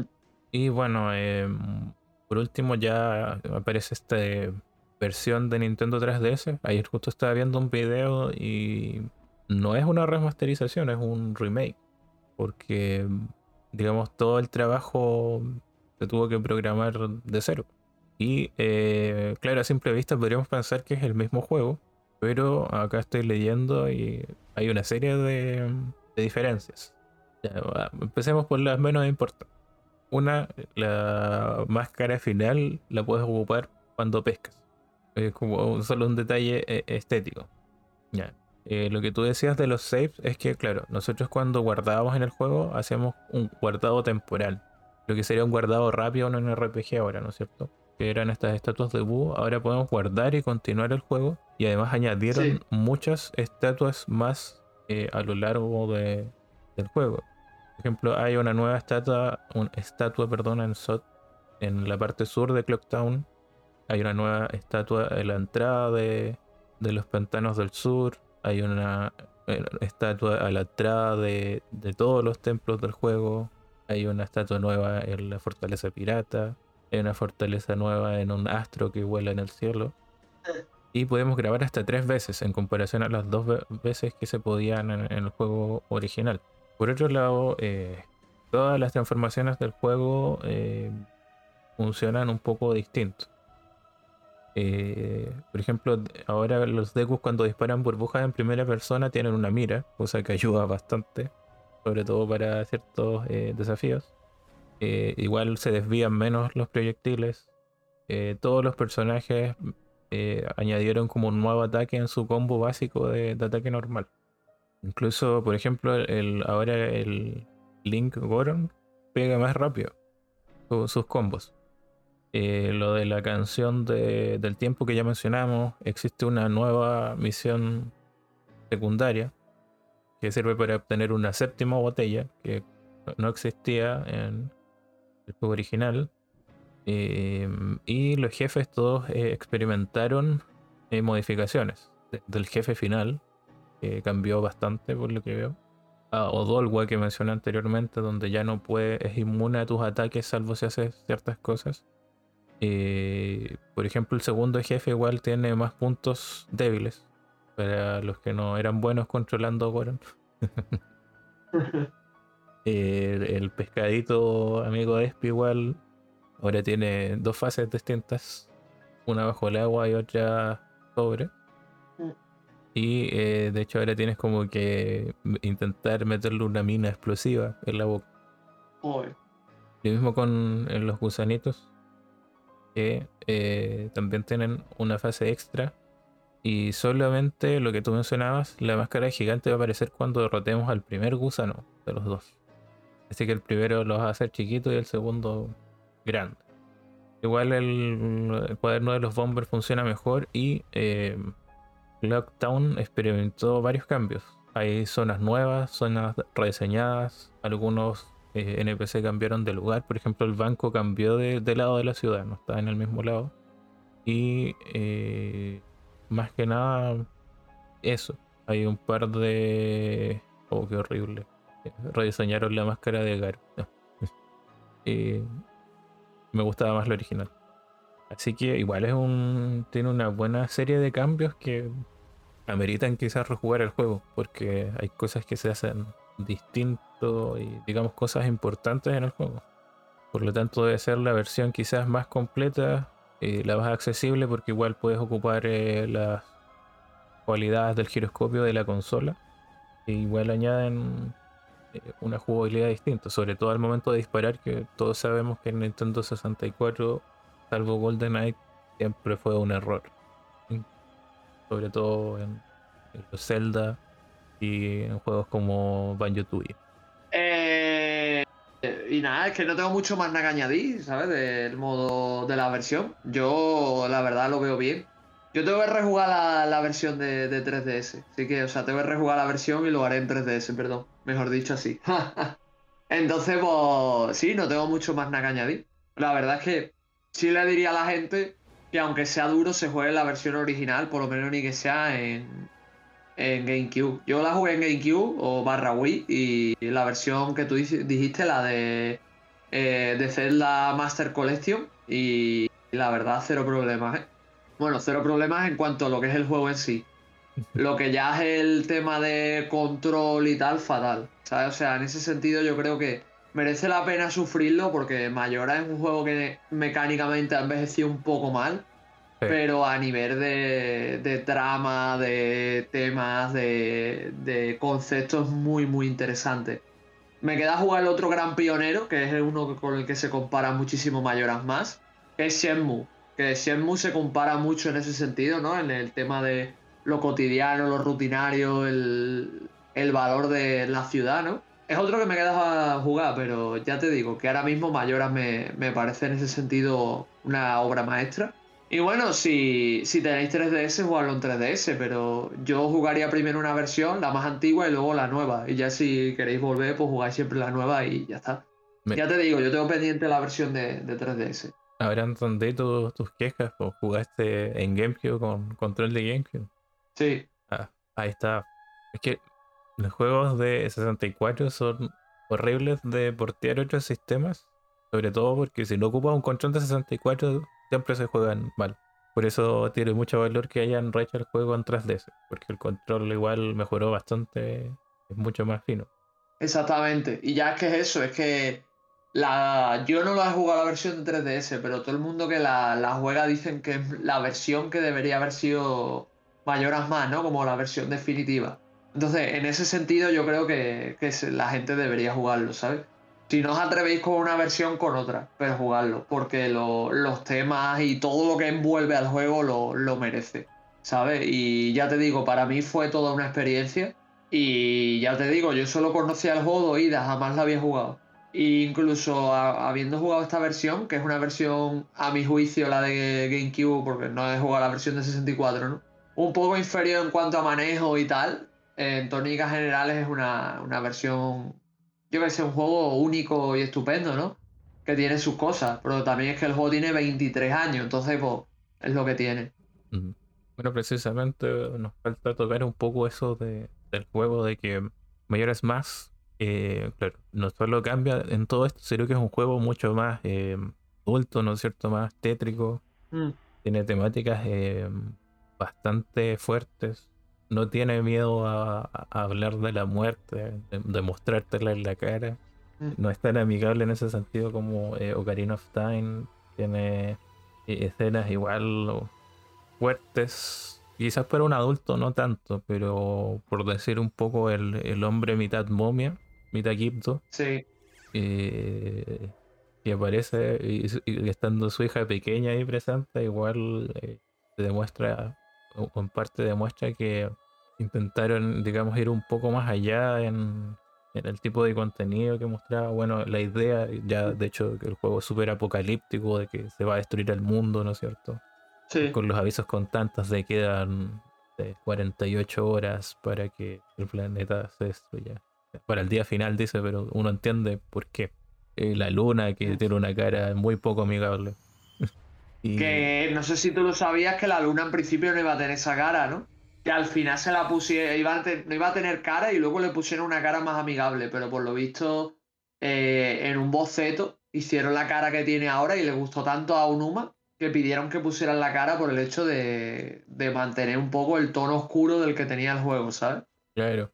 Bueno, Mayora igual es una abominación Mm. a nivel de, de diseño, o sea, lo, lo que expresa. Y obviamente Mm. después cuando ves eh, en el combate contra el jefe, sus transformaciones y todo, es como... No, no es muy family friendly. Y lo mismo, bueno, tú mencionabas el tema de los garos, eh, tienes todo el tema de Ikana que tiene mucho, mucho eh, trasfondo eh, detrás. Igual es como una historia bien oscura y, así con, con miles de cosas en el juego. Bueno, incluso tienes eh, eh, estos eh, raptos que... No, tiene otro nombre. Bueno, lo que hacen los ovnis. Hay una misión como que juega con eso y con una leyenda urbana bastante conocida de Estados Unidos y, y Canadá, que es el monstruo de, de Flatwood. Y de hecho pueden eh, ver en otros juegos como, bueno, en algunos Castlevania sale y en Bloodstained, si no me equivoco. Que es este monstruo que tiene como forma de, de lámpara. O sea, ese de que, que tiene unos ojos rojos sobre un fondo negro, por decir Sí. algo así. Pero es eso, es un juego, como mencionamos, muy distinto que mm, igual los invito bastante a jugar. Eh, me lo sé de memoria, pero curiosamente hasta este año nunca lo había terminado porque había quedado en el último combate y tuve un problema con el save hace muchos años. Y, y ya había hecho todas las misiones, sacado todos los corazones, así que este año, bueno, Espi me dijo, deberías terminarte el juego. Yo dije, "Mm, ya bueno. que ya sentía que lo había terminado, pero no podía jactarme de ello. Ahora puedo. Claro. Así que, mm, eh, bueno, como una pequeña mención final, eh, buenos recuerdos de ese cartucho dorado medio holográfico que era el de Nintendo 64. Oh, yo no lo tuve. Sí, bueno, yo tampoco. Mi hermano se lo conseguía muy seguido. Muy seguido y, y no me acuerdo si una vez alcancé a comprarlo, pero después como me robaron la 64 perdí todo, así. Joder. No sé si quieres añadir, Eh, añadir algo más. Yo diría que sí, que todo el mundo debería jugar Mayoras más, tío. O sea, incluso si no te gusta Zelda. A mí Zelda no me gusta mucho, no es una saga que me rompa el culo. Pero creo que siendo una persona que a mí, que nunca me ha gustado demasiado lo que es el concepto de los videojuegos estos, os recomiendo Mayoras porque es una experiencia muy diferente. Quizá no para todo el mundo, pero si te mola el rollo más oscuro, creo que es una recomendación clarísima. Y más teniendo en cuenta como, como tú has mencionado, ¿no? Cómo toca el, todo el tema de la despedida, el duelo, eh, los últimos momentos antes de morir, ¿no? Cómo lo, lo afrontan diferentes personas, ¿no? Eh, cómo es todo ese rollo de, del- de un mundo apocalíptico, ¿no? El tema de las relaciones sociales. Yo que sé, es que toca muchos puntos. Es que Mayora es un juego muy bueno porque es a través de no solo su historia principal, sino sus personajes y sus conflictos, cómo toca cada cosa y, le da un sabor único y especial, ¿no? Todo por ese aura de, del final, ¿no? Que es lo, que hace que, que sea que sepa también. Es que yo creo que incluso otros juegos, como por ejemplo fue el caso de, Lightning Returns, que intentó copiar el concepto de Majora's Mask, no creo que le salga igual de bien, porque Majora's Mask va más de afrontar las últimas horas y entender el, el papel que tenemos y, y, por así decirlo, aceptar o no esa situación que, que otra cosa. Es más, me parece interesante porque al final, creo que lo, lo- si me habéis seguido en TikTok, lo dije en TikTok, que me parece muy interesante el hecho de que cómo funciona el ciclo, ¿no? Cómo, cómo hace que por mucho que tú trabajes y te esfuerces, realmente el único valor que tú tienes es de individuo que va eh, obteniendo a través de las experiencias y esas experiencias y esos recuerdos de o, esos, o esas realidades no paralelas que nos permiten vislumbrar un futuro más cercano sean realmente la única esperanza que tengamos tanto como Link como, como nosotros mismos para enfrentarnos a mayoras y terminar con él y ver ese final, ¿no? O intentar llegar a ese final donde todavía hay un, un futuro brillante, ¿no? O sea, al final, Mayora es muy interesante porque habla mucho más de la esperanza de lo que nosotros creemos y de cómo afrontamos nuestras nuestras últimas horas, ¿no? O, qué es lo que podemos hacer antes de, de, de morir, ¿no? Entonces es una, es una obra fascinante y que yo creo que se le pueden sacar incluso muchísimos más significados de los que yo os he dado. Realmente sí, porque si te pones a mirar tema por tema, yo creo que da muchísimo de lo que hablar. Pero lo que es la muerte, la pérdida y el dolor está muy, muy presente. Y no sé, Chol, si tú quieres añadir algo más. Ah, la pequeña reflexión de que, muy sombría, de que cada acción heroica que realices en el juego no sirve de nada. Porque piensa que vas a retroceder en el tiempo y mientras estés haciendo otra cosa, al mismo tiempo está ocurriendo lo que evitas. claro. Por eso digo que la única salvación que tiene la gente de Termina es que tú al final derrotes a Mayora. Es la única salvación, la única, el único reducto de esperanza que te queda, ¿no? Porque si no, ¿qué haces? Salvas a la gente, pero después tienes que retroceder en el tiempo y no ha servido para nada lo que has hecho, ¿no? Tienes que romper el ciclo. Mm. Así que, nada, espero que hayan disfrutado de especial de, de Legend of Zelda Mayores Más. Eh, la verdad es que, la verdad que iba a decir que yo creo que nos dejamos mucho por decir, pero como nos dejemos, como sigamos hablando, primero vamos a chafar la experiencia mucha gente que lo quiere jugar. Y segundo, el programa va a pasar de ser un programa de una hora y media, dos, a ser un programa de cinco, ¿eh? Otro especial como el de Final Fantasy X. Exacto. Eh, Podría haber llegado a hacer eso si, nos detuviéramos en hablar eh, estrictamente como del, del lore, ¿no es cierto? De la ambientación, de los simbolismos tiene demasiadas cosas que tratar ahí porque es un eh, Majora's Mask es un juego muy críptico desarrolla mucho eso que le gusta a la gente de, juega Dark Souls que hay muchas cosas que si tú las buscas las vas a encontrar y otras que el juego no te va a decir hay conexiones que uno tiene que hacer pero y hay miles de teorías de cosas e interpretaciones entonces eh, da para mucho pero al final del día es mejor que ustedes lo experimenten de primera mano lo que nosotros podamos eh, decirles al respecto. Hmm. Solo quiero decir una cosa más, que me dio muchísima pena la historia del mayordomo de Q. Es lo único que voy a decir. Cuando ya al final se termina el, juego y te aclaran lo del mayordomo y cierto personaje, uff, qué duro, ¿eh? Hmm. Sí, no sé. Eh, el final feliz tampoco no es tan feliz para todos. Hay cosas que nos sucedieron, digamos, dentro del ciclo que son imposibles de reparar. Claro. Y bueno, Chol, yo creo que ya si no tienes nada más que añadir, pues habrá que pasar a la siguiente pausa musical, ¿no? Claro. Pues nada, chicos, pues pasamos a la siguiente pausa musical, otro tema de mayoras más y enseguida volvemos.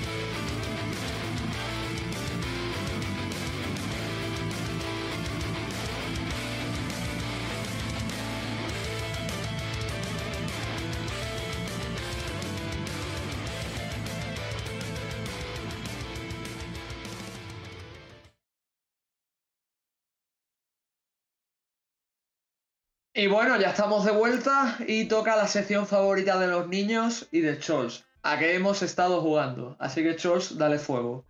Bueno, eh, voy a intentar limitarme un poco más en, el tema de qué he estado jugando porque toca review. Así que eh, voy a cumplir eh, con, lo prometido. Y el episodio anterior, ¿no es cierto?, quedó pendiente que hablara sobre mis apreciaciones sobre Shin Megami Tensei 4 de Nintendo 3DS. Mm. Así que voy a hablar de él. Bueno, Shin Megami Tensei 4 es obviamente un juego de la saga Shin Megami Tensei. Más conocida como la saga madre de Persona, ¿no es cierto? Mm. Que se basa en eh, la aparición de demonios y de un ciclo eh, apocalíptico. Oh, mira, más apocalipsis. en eh, una Tokio moderna. Es decir, es como que cualquier día de estos el mundo cambiara, se empezara a corromper, cayeran demonios del cielo y se comenzaran a pelear entre ellos buscando eh, dominarse. Porque eh, jugando un poco con el rol de, lápiz y papel, el juego y todos los Shin Megami Tensei juegan con el tema de las eh, alineaciones.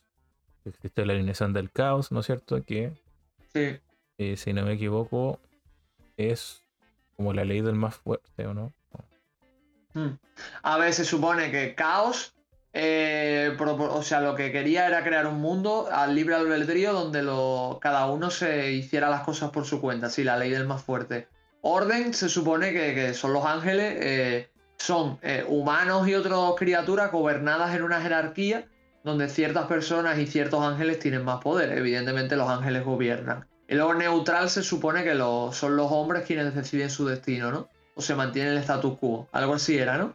Sí, eso era y después dije, parece que eh, eh, pensaba que el lobo igual podía ser como la ley del más fuerte, pero no es como, como tú mencionas.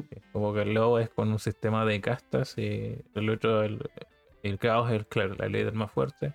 Y mm. neutral es el camino que eh, eligen los humanos, porque en el fondo, en Lao o en caos, los humanos prácticamente lo más probable es que desaparezcan con el tiempo. O solo sirvan como mm. sustento a los demonios. O se demonizan también. Mm. Es lo que en este juego es tan especial porque llega un punto del juego donde vamos a ir visitando los futuros posibles con estas rutas. Y en base a eso podemos elegir o no elegir, o elegir el camino mm. neutral. Pero eh, digamos Shin Megami Tensei 4 comienza muy distinto en el sentido de que vamos a comenzar en un lugar que eh, se ve como un mundo medieval. Hay castillos, nosotros somos samuráis, pero en el fondo somos como caballeros. Mm. nuestro deber es combatir ciertos demonios y existe un lugar prohibido que se llama Naraku. Mm. Que eh, cuando entremos en él vamos a conocer por fin a, los demonios, que bueno, son demonios de distintas mitologías, ¿no es cierto? Y eh, a diferencia de, no sé, su entrega anterior, que fue el Shin Megami 3, el juego, eh, la exploración de daños es en tres dimensiones, pero en los combates vamos a ver todavía mm, algo así como sprites, pero en realidad son como dibujos a mano de, los demonios con ciertas animaciones. Recordando quizás un poco a, las sensaciones que da jugar en DS los remakes de los Dragon Quest 4, 5 y 6. Mm. Eh, en este sentido, eh, Dragon, perdón, Shin Megami Tensei 4 es un, un título muy em, difícil. Lo encuentro más difícil que el 3 que eh, había jugado anteriormente. Es muy fácil morir por cualquier cosa. Y como un juego de portátil, lo que sí te permite grabar en prácticamente cualquier momento. Eso está muy bien. Eso para mí no debería ser solo en portátil. Uno nunca sabe en qué momento va a tener que dejar de jugar de golpe y a veces puedes perder horas, sobre todo en RPGs. Y eh, visualmente es muy potente, ya sea con esta faceta en dos dimensiones, ya sea en tres dimensiones. Es un juego eh, muy bonito, bastante fluido, eh, que juega bien, tiene bastante contenido secundario. Vamos a encontrarnos con muchas eh, misiones opcionales que de hecho son requisitos para algunas de las rutas del juego, porque nos servirán para determinar algunas, incluso nos otorgan puntos de alineación. El combate funciona muy bien, eh, se basa en el sistema Atlus, ¿no es cierto? Que es como tienes distintos elementos con efectividad, resistencia, la posibilidad, la posibilidad de absorber o reflejar. Y en ese sentido, bueno, para quienes no lo sepan, es como está. El golpe físico cuenta como un elemento. Los disparos de armas cuentan como un elemento. Después está el fuego, el hielo, el rayo, el viento, eh, las maldiciones y las eh, bendiciones. Mm. En algunos juegos se añade como el sistema eh, psíquico, pero en este, si no me equivoco, no. Esto da un componente estratégico a los combates donde básicamente lo que tenemos que intentar lograr es encontrar las debilidades de los enemigos y atacarlos para conseguir turnos extra. En el fondo, logrando hacerle más daño a los enemigos y eliminarlos eh, en mayor tiempo. Obviamente, eh, los enemigos también pueden hacer eso. Y en muchas ocasiones atacar con efectividad implica que vamos a realizar un crítico. Cuando nosotros igual nos salga un crítico por casualidad de la vida, también vamos a ganar un turno extra. Así que hay que ir jugando con eso. En el fondo, intentando tener resistencia, eh, las resistencias necesarias a los enemigos, o ya sea aguantar los ataques, absorberlos que te recuperan o reflejarlos para atacarlos con lo mismo, o eliminarlos lo más rápido posible aprovechando sus debilidades. Eh, y obviamente como buen Shin Megami Tensei vamos a ir eh, reclutando demonios y vamos a poder ir fusionando. todos los demonios se reclutan hablando con ellos, salvo uno de una misión en particular como de la trama del juego, pero la idea es convencerlos de que se unan y eh, después vas, según el máximo nivel que tengamos, podemos ir fusionándolos para obtener mejores demonios con mejores habilidades. Además de que nuestro protagonista, en este caso es un humano, en el 3 era en parte demonio, así que funcionaba distinto. Nuestro protagonista puede, eh, cuando un demonio sube al máximo su nivel, podemos obtener una habilidad del demonio. Si esta habilidad es repetida y ya la teníamos, mejora, sube de nivel. Así que es ah. importante ir subiendo muchos demonios distintos para conseguir mejores habilidades o mejorar habilidades que ya tengamos. Así que tiene muchos componentes de, digamos, de estrategia y básicamente si te gusta mucho un demonio no le tomes cariño porque lo más probable es que tengas que fusionarlo, eliminarlo u otra cosa. Lo que sí el juego, bueno, dije que es muy difícil, en la 3DS es permisiva en el sentido de que puedes retomar justo antes de morir si pagas dinero, que es la moneda esmaca, o pagando con las monedas esas de estas que juntas en la 3DS cuando caminas. Ah, el Street Pass, ¿no? Sí, del Street Pass. te van cobrando. Cuando mueres mucho, después como que te cobran el doble, entonces eh, en ese sentido, eh, esa es la única parte amigable del juego, que y te da esa concesión. En el fondo no perderías todo tu progreso.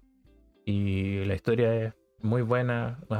Vamos a llegar a Tokio en algún momento, ¿no es cierto? Un Tokio ya destruido y de ver va a ser cara un personaje misterioso que se llama la Samurai Oscura y poco a poco ahí vamos a ir develando la historia del juego y ver qué, qué pasó con Tokio, porque está en esa, situación y cómo se conecta al reino de Mikado, que es donde comenzamos inicialmente. Lo que encuentro que es lo mejor del juego también es que eh, desde el comienzo vamos a estar con un grupo de personajes que son otros samuráis. Y en el fondo cada personaje obviamente representa, tienen personalidades distintas que en el fondo apuntan, digamos, hacia el caos, el orden o la neutralidad. Mm. Estos personajes, eh, a diferencia de otros juegos de la saga, no podemos controlarlos, pero sí que nos, eh, cuando tenemos a todos de manera aleatoria, uno nos va a acompañar en combate, salvo que no estemos con ninguno. Muchas veces hacen puras estupideces así, pero como tirarle rayo a un enemigo eléctrico y bufearle los turnos. Pero eh, la relación que vamos a digamos, teniendo con estos compañeros es, bastante fuerte y le da mucho más simbolismo cuando ya eh, se separan y cada uno se va por su camino y nosotros tenemos que elegir. Eh, encuentro que la curva de dificultad es alta de ingreso. Yo moría mucho, me costó bastante hasta que conseguí ciertas eh, habilidades como la posibilidad de reflejar el rayo, o sea, perdón, reflejar ataques físicos y ataques mágicos, que es una habilidad como que consigues cuando estás como nivel 30, más o menos, salvo que hagas una fusión indicada con ciertos requisitos que, no recuerdo muy bien, y que consigas, no sé, habilidades ya de ataque al mighty, que son esas que eh, evaden debilidades. Otro punto a señalar es que cada vez que subamos de nivel vamos a asignar nosotros, como si fuera un juego de rol clásico, eh, los puntos de habilidad que queremos en cada uno de los atributos de, nuestro personaje, que son vida, magia, destreza, que sirve para los ataques de tiro, que son generalmente con armas de fuego, suerte y agilidad. Eh, estuve leyendo así como una guía para voltear mi personaje y no encontré nada muy útil, así que me fui por la magia y después fui rellenando otros atributos. Hablando con un colega eh, de trabajo que igual lo jugó, me dijo que él subió toda la destreza y arrasaba con una pistola. Pero. pero bueno, da para estilos de juego. Así que, bueno, Shin Megami Tensei es un juego que a priori por todo lo que mencioné suena complejo, pero que a poco que entiendas las mecánicas y te vayas adentrando en su historia, te vas a encontrar frente a uno de los mejores RPG de la consola, que además es rejugable considerando que tiene cuatro finales distintos. Joder. Así que yo lo recomiendo bastante. El único detalle para los que se podrían quejar es que el juego está en inglés. Ahora, si tienes una 3DS desbloqueada, salió un parche al español el año pasado, si no me equivoco. O el año antepasado. Creo que más el año pasado. Sí, el año pasado. Así que no hay excusas para no jugarlo. Salvo que no quiera sufrir mucho, pero hay excusas. Y realmente, y realmente creo que si tienes la 3DS liberada y tienes el juego comprado, también te va el juego oficial comprado. Sí, de tanto digital como físico. El parche te vale en ambos casos. Sí, del parche te pide, el parche te pide hacer un backup eh, desde tu consola, en el fondo de manera legal y solo acepta como copias eh, realizadas así que tú hagas el dump. No es como que tú te vas a bajar una room de, internet y vas a poder jugarlo en español. No, te pide que tú hagas un, un dumpeo del juego. Y nada, tío, yo te iba a preguntar que al final, ¿qué te pareció más difícil? ¿Este o el anterior? Porque el anterior sé que también te lo pasaste. No, el 3 es mucho más abarcable. Pero cuando llegas como a los eh, a los fians. Mm. Y este juego igual tiene, pero tienen un rate de, de Counter red muy bajo, de como unos 999 o algo así. En el 3, claro, esos eran como tus bloques, pero era mucho más amigable porque tu personaje igual era más poderoso. Acá, un, no sé, te pillas un enemigo común y si le sale un crítico te mata. Y si no tienes como revivir, no puedes revivir y tienes que ganar con los demonios, pero si se te acaban los demonios, perdiste. Entonces en el 3, eh, que era complicado, quizás algunos jefes, algunas dungeons más avanzadas, pero aquí eh, en cualquier momento, si te pillas un enemigo de manera mal parada, incluso con si no logras eh, atacar primero, porque eso puedes hacerlo desde fuera, golpeando con tu espada, para tener prioridad al inicio, puedes morir. Porque puede que alguien tire un ataque global o te tire muerte y, y moriste. Así que es frustrante en ese sentido. Eh, me pasó más de una vez. Ahora, por suerte, tiene eso que dije de que puedes revivir justo antes de morir y, no es tan, tan frustrante como podría ser un juego más clásico. Pero es, más difícil. Y yo creo que es más difícil que el 5 también. Pero vale la pena. Joder. yo siempre había entendido que no, que el 4 era de los más fáciles, que era más fácil que el 3 y todo. ¿eh? No, de hecho el 3 como que lo terminé al nivel 99 con todos los enemigos y saqué el final verdadero. Bueno, acá hice el neutral y me costó harto. Ah, bueno, el 4 se me olvidó decir. Puedes cambiar el modo fácil. Yo estaba hablando del modo normal. Puedes cambiar el modo fácil y los enemigos hacen menos daño. Y tú recibes menos daño. Y ahí sí no sería tanto. Lo puedes cambiar en cualquier momento sin penalizaciones. Bien. Pues nada, tío, a ver si me lo juego, ¿eh? Aunque antes me jugaría al 3, que lo tengo pendiente también. Adelante, esperamos esas impresiones. pues nada, yo me voy a ir a otro extremo. También me iba a hablar de juegos de 3DS, pero voy a hablar de uno muy corto y muy rápido, que es The Attack o The Friday Monster. Yo creo que Chon lo conoce muy bien, pero bueno. Eh, básicamente carnamos un niño que se llama Shota y se va a vivir a un pueblo. Eh, eh, básicamente encarnamos, lo encarnamos durante un viernes y bueno, pues tenemos que conocer a los chicos del barrio, hacer un poco de actividad y tal. Y resulta que entre medias, pues esperamos a, la hora de los kaiju, ¿no? Que es cuando aparecen los kaiju, los monstruos. Y eh, no solo se, puede ver desde el pueblo, sino que también se televisa. Entonces, total, que manejamos a nuestro personaje y tenemos que vivir ese día. Es muy interesante porque es un juego muy, muy breve, una, dura unas 2-3 horas. Pues la verdad es bastante interesante. Muchos de los conceptos que, veríamos en el juego se trasladan, al, por ejemplo, a Shin-Chan, que ya hablamos de él, eh, creo que hablé de él el año pasado, porque es del mismo creador, Kaz Abe. Eh, Abe hizo este juego para el tema del, del guild, ¿vale? O sea, no sé si la gente que tiene 3DS se acordará, pero eh, Level 5 hizo una iniciativa que es juntar a una serie de creadores bastante reconocidos y ponerlos a, hacer juegos cortos, ¿no? Que para meterlos en este pack.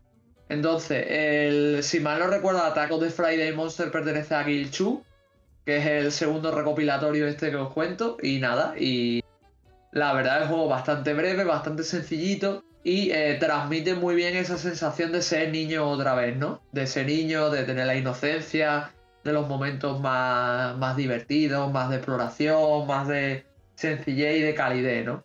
Tampoco un juego que rompa muchos esquemas ni os vaya a romper el culo, pero si tenéis 3DS y da tiempo a que salga el programa antes de que la cierren, la shop, os recomiendo echarle un tiento porque la verdad está bastante chulo. Os contaría más, pero realmente todo lo que os pueda contar a partir de aquí es spoiler. Así que ya os digo, bastante sencillito. Lo único que tienes que hacer es explorar, hablar con los personajes y participar en unas, batallas de carta ultra sencillas. Y poquita cosa más, ¿eh? O sea que no, no tiene mucho más. Yo creo que tú lo jugaste, ¿no, Chols? No, no.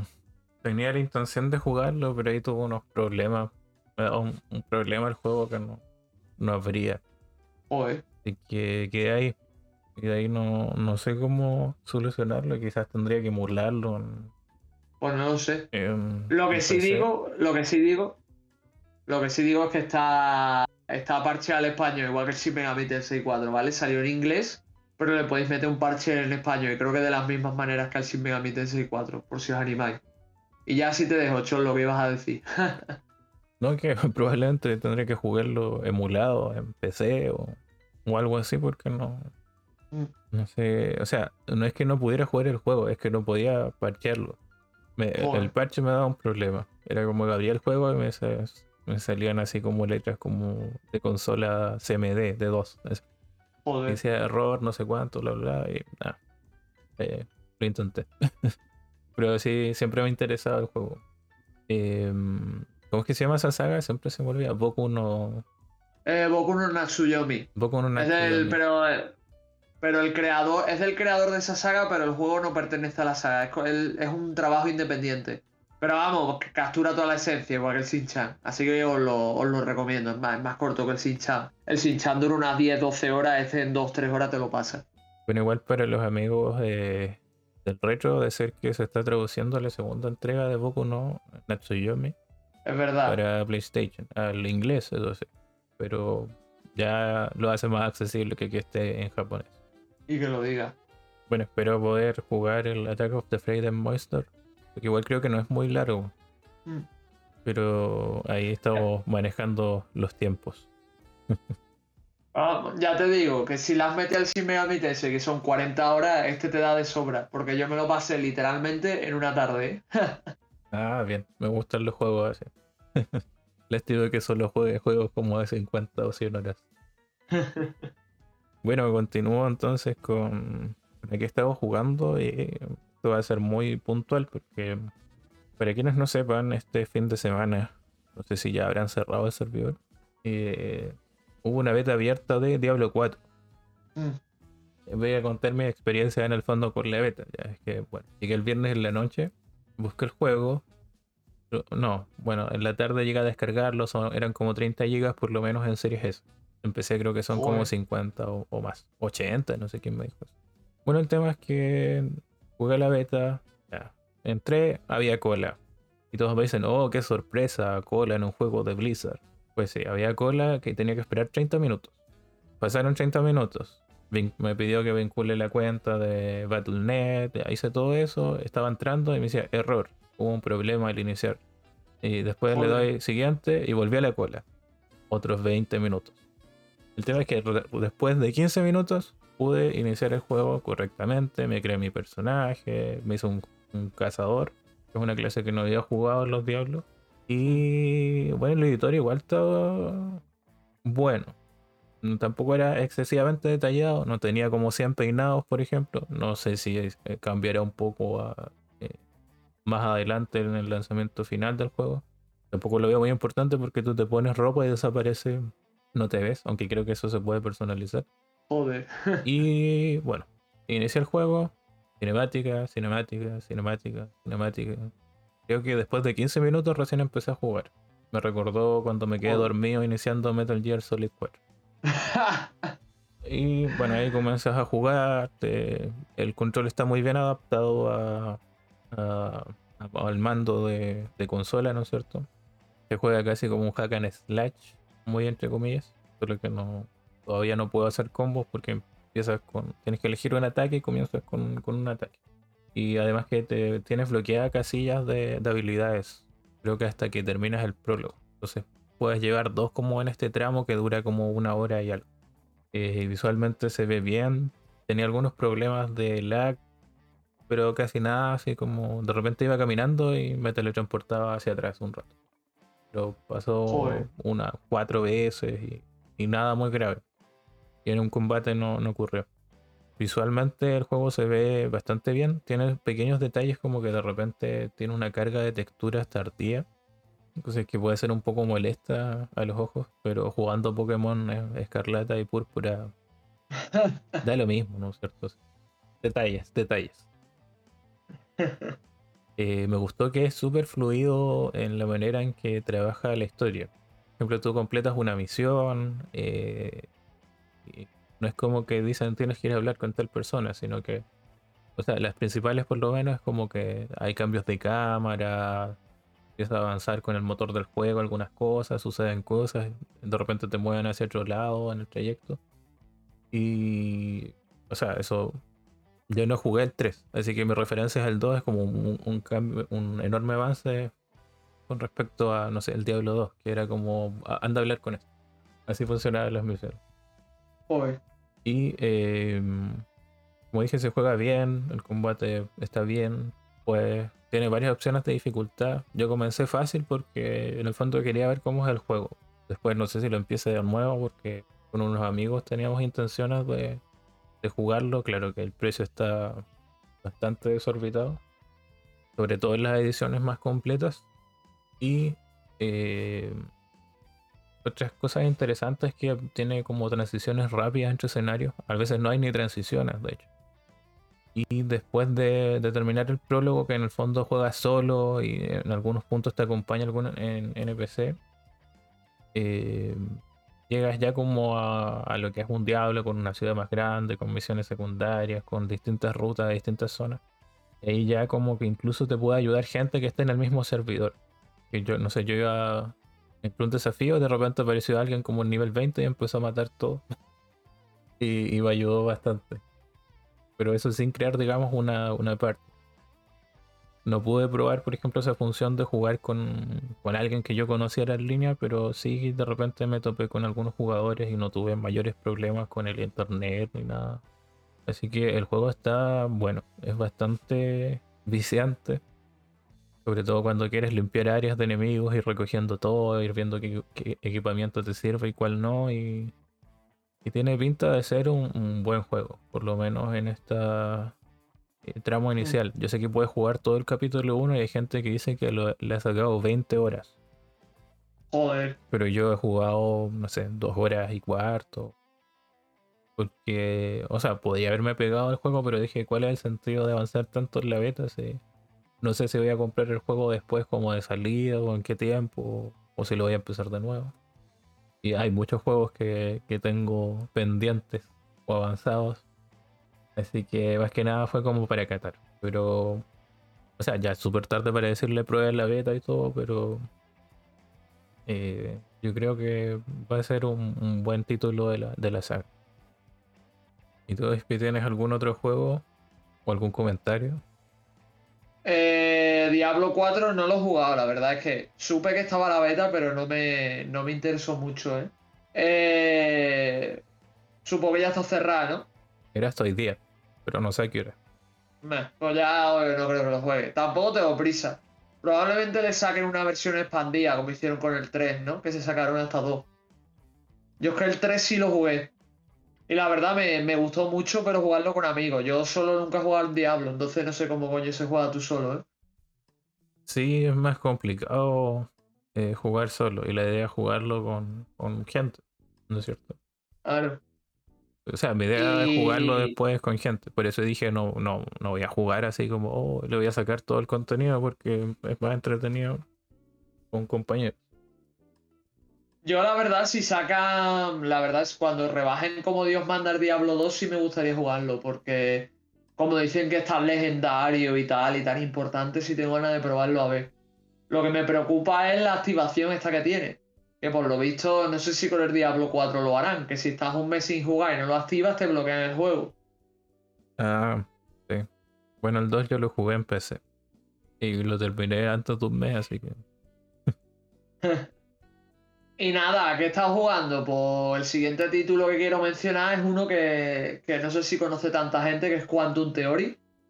No sé si tú lo conocías, Charles. La verdad es que, que me, me, pareció interesante, porque básicamente fusiona, es como una cosa extraña, porque es un Gears of War de los creadores de Project Zero, o sea, del equipo de Koei Tecmo, pero eh, tiene una ambientación como posapocalíptica con toques de fantasía oscura. Es como una mezcla entre Fallout y Berserk, tío, pero con, con pistolas y coberturas y cosas raras y la verdad es un concepto bastante interesante. Manejamos a un pibe que se llama Sid, que tiene la misión de ir destruyendo determinadas torres. Las torres son las que generan un virus eh, que se llama Diabolos y que eh, convierte a las personas en una especie de mutantes. Entonces, la misión de este personaje es irse infiltrando en las torres y destruirlas, ¿no?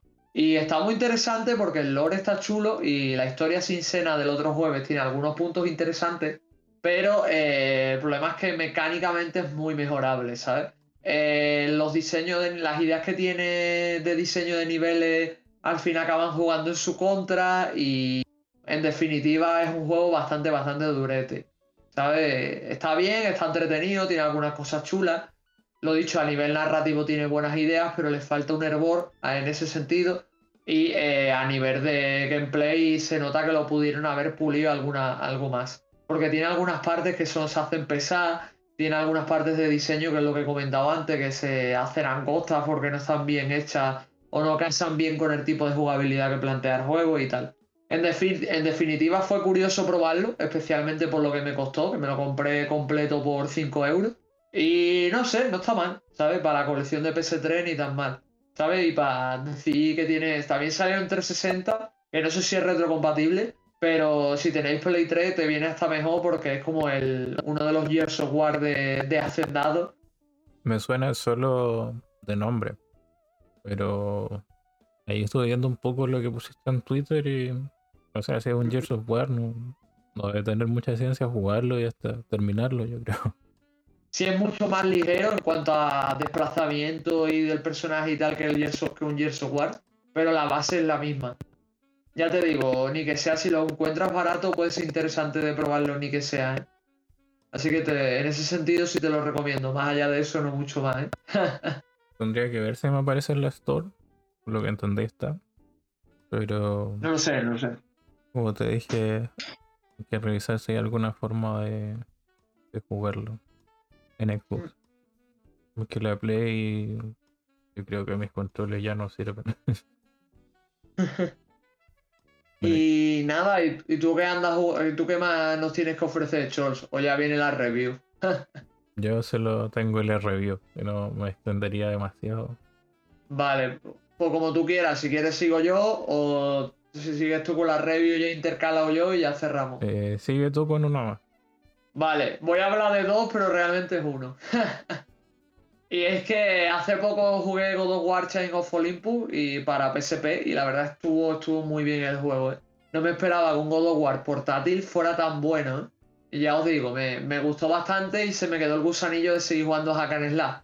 Entonces, eh, básicamente, como ya tenía ganas de rejugarlo, eh, volví a pillar mi Metal Gear Rising y estuve jugando, que creo que ya todo el mundo lo conoce. Eh, la secuela esta que salió de Metal Gear Solid 4, que la hizo Platinum en colaboración con Kojima Production.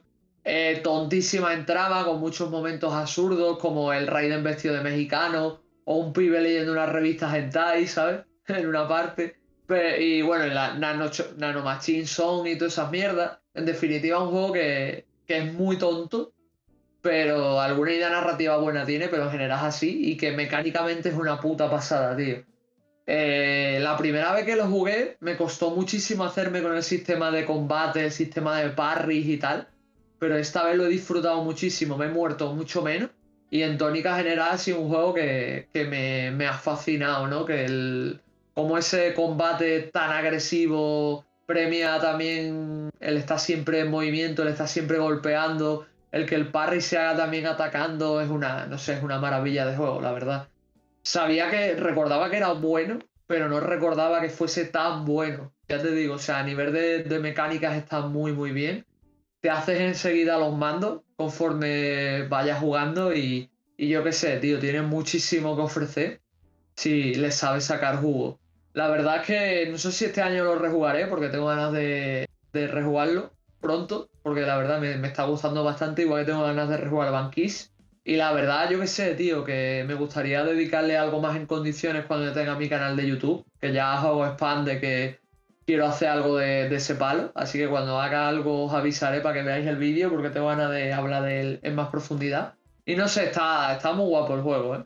Ya os digo, eh, tiene 10 años y parece que no los tiene, ¿eh? de lo bien hecho que está. ¿eh? Es que es de loco. Y bueno, ahora mismo, gracias a, no sé si por suerte o no, pero he conseguido los DLC gratis del, juego, tanto de Sun como de Blade Wolf. Entonces ahora mismo, me, justo antes del podcast de, que terminé de grabarlo, perdón, de empezar a grabarlo, lo terminé y me empecé el primer DLC y ahí estoy jugando. Así que ya a ver si os voy contando a medida que juegue más o no. Y no sé, Chol, si tú lo conoces, lo jugaste o algo por el estilo.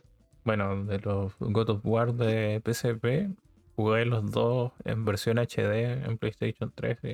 un juego bastante entretenido, funcionan bien. Son un poco más cortos sí, que, otros, pero me gustaron bastante. De hecho, son mejores que Ascension. Fue el último que, que lanzaron en PlayStation 3. El Metal Gear Racing, bueno, si no. La última vez que lo jugué, estabas tú Ay, es verdad, no me acordaba que estaba contigo, cierto. Lo tengo instalado así en la Xbox Series ahora. Y falta decir ya lo voy a jugar. Siempre están ahí las, nociones de que debería jugarlo y todo. Yo jugarlo, que son cinco horas, cabrón. Caerá. No sé en algún punto va a caer. Pero el problema es que hay varios juegos así. ya te digo, tío, a nivel de, de hack and slash, mucha gente lo pone, o sea, pone a Devil May Cry a ciertos juegos, pero creo que que Metal Gear Rising es un contendiente muy capaz, incluso que le pasa la mano por la frente a unos cuantos de los grandes que se suelen decir, ¿eh? Así que ya te lo digo, Chol, juégatelo, coño. este año, probablemente. Espero, ¿eh? Cuando se termine el año, quiero que, me, quiero que recuerdes esta conversación y me digas, me lo he pasado. ¿eh? el tema es que cuántas conversaciones hay así, como los IS, los ateliers. Sí hablando de los GIS, este año los tengo que terminar también. Cada uno con sus propios deberes. Claro. He avanzado los, los ateliers. Pero bueno, eso fue lo que hemos estado jugando. Coméntenos si ustedes han estado jugando algo igual porque nunca está de más eh, tener referencias. Y bueno, como mencionamos por ahí, eh, hoy toca review y voy a hablar de un juego eh, que viene bien para matar pequeños retos muertos para partidas cortas. O si quieres estar todo el día en él, tampoco hay problema. Este título se llama Paper Trees, un título desarrollado por Paper Games, que fue lanzado el año 2022 para PC, pero que ahora, el 30 de marzo, que puede ser antes o después de este podcast, ustedes lo descubrirán, será una versión para Nintendo Switch gracias a los amigos de Flint's Arcade que me han facilitado una clave. Bueno, aquí podemos encontrar en Paper 3 desde el nombre ya paper es porque el juego ocupa una estética de, papel, ¿no es cierto? Y es un juego de puzzle, por algo el triste que hace referencia al juego eh, ruso, Tetris. Y bueno, es un juego bastante sencillo en realidad, tiene modo versus para enfrentarnos a otro jugador y eh, a través de los modos para un jugador contamos con uno de desafíos donde deberíamos cumplir distintas condiciones para ir avanzando y superando los niveles como eh, hacer destruir tantos bloques en tanto tiempo, no destruir ciertos bloques, eh, destruir tantos bloques de, tal color, eh, eliminar bloques que tienen una marca, etcétera, etcétera, etcétera. No es un juego muy difícil en este sentido, lo que sí no se juega como Tetris, no podemos rotar las piezas horizontal y solo podemos intercambiar posiciones de los cubos eh, dentro de su forma eh, vertical. Además estas piezas en realidad todas son líneas verticales. Lo que sí es que podemos hacer combinaciones eh, en diagonal, sería como el gran añadido. Y la idea es juntar tres o más cubos para eliminar, eliminarlos y sacar más puntaje, sobre todo si hacemos combinaciones con los distintos colores. Existe otro factor que, digamos, nos le da cierta variedad al juego también, que es que son pequeños bloques especiales que funcionan, no sé, como bombas que destruyen todos los bloques que hay hacia arriba, todos los bloques que hay alrededor. Existen unos bloques con formas también que, no sé, cambian al azar los bloques de una línea u otros que se mimetizan con lo que esté cerca. Así que es un juego eh, bastante relajado, no muy exigente. El precio no va a estar muy caro tampoco y eh, si quieren jugar algo de puzzle echados en la cama, Paper Tricks es el título que los recomiendo en esta ocasión. Espi, no sé si conocías el título, cómo lo viste en, el gameplay, es que viste algún video. Eh, la verdad es que suena interesante, a mí me mola. Me da la sensación de que no solo se parece a Tetris, sino también a Lumines. ¿No te da ese rollo? No sé, a mí me da esa sensación. La verdad, el juego pinta chulo, así que probablemente en algún momento le, dé un tiento, más si dices tú que, que acaba de llegar a Switch hace poco. Así que, bueno, hace poco, dentro de nada va a salir, mejor dicho. Así que a ver si le, doy, ¿sabes? Porque me, me, mola el concepto, más si se parece a Tetris. Pues nada, os quedan recomendados a estar atentos a Paper Tricks, que lo más probable es que ya esté disponible el dicho al terminar de escuchar este programa o cuando lo empiecen a escuchar. y nada, vamos llegando al final del programa. Ya leímos los comentarios. Mm. Y bueno, toca las recomendaciones usuales. Eh, mencionar que eh, el señor Espi aquí cerró su blog, puso punto final, pero yo creo que las entradas van a quedar para quienes quieran eh, leerlas, retomarlas, porque hay muy buen contenido ahí que, que leer, muchas impresiones de distintos títulos, muchas menciones a juegos no tan conocidos, que eso siempre se valora. Así que mm. vamos a seguir compartiendo el link del blog en la descripción de los episodios. Claro, por lo menos estos. Y nada, como os he mencionado, pues tengo pendiente empezar el canal de YouTube, la verdad. Eh, el TikTok sigue estando disponible, aunque ya no esté tan activo, por si queréis también revisar contenido antiguo. Y bueno, YouTube, pues me gustaría ir haciéndolo. No sé si cuando salga este programa ya habré empezado, depende de cuando me traigan el ordenador, porque lo tengo para reparar. Así que conforme me, traigan el ordenador y se vaya haciendo, pues se irán subiendo cositas y estaréis al, tanto. Ya sea por aquí, por Twitter o por donde sea. Igualmente, pues allí estamos también en, la, plataforma azul o el del pájaro azul, estamos Chols y yo. Está también el programa por si me, queréis hablar a mí o a alguno de nosotros y por si queréis compartir impresiones. También sigo subiendo impresiones de lo que me pasó allí, así que si queréis echarle un ojo e interactuar, por allí ando. Y nada, Chols, muchas gracias por compartir mi, blog y muchas gracias por, por supuesto, volverlo a mencionar. Y nada, tío, yo creo que no me dejo nada más. ¿O queda algo más por decir? No, o sea, yo por lo menos mencionar que eh, estén pendientes del contenido que realizo para la Inditeca. Tengo ahí un, video más o menos armado sobre un, DLC de un, juego indie. Mm. que ha llamado bastante la atención este mes. Eh, estoy de a poco volviendo a Twitch. Ya solucioné el tema con la nueva internet. Eh, ayer estuve streameando, streameé como tres horas y igual me acompañó gente más que en otras ocasiones y probamos distintos títulos, jugamos en PC, jugamos en Xbox, así que mm. bastante bien. Igual estoy en Twitter disponible y solo invitarlos a comentar, a comentar de mayores más, a comentar de quién está jugando, a comentar de, de temas que quisiéramos que tocáramos, si quieren hacer colaboraciones, etcétera, etcétera. Somos personas muy abiertas para generar más contenido para el podcast. Y obviamente recomendarles, por si no han escuchado los programas de Final Fantasy X, bueno, lo malo es que tienen que haber jugado el juego. Quizás por ahí cueste que, entren, pero no está de más decirlo. Y nada, yo creo que sin más dilación, pues ha, ha sido un placer, Chols. Y por mi parte yo ya me despido, así que cuidaos mucho, que vaya bien, procurad ser bueno y como dice Chols, esperamos vuestros comentarios, especialmente si habéis jugado al Mayoras más o tenéis intención de hacerlo. Así que yo por mi parte me despido. Nada, un gusto como siempre tenerte, Espi, y nos vemos en un próximo programa. Hasta luego. Adiós.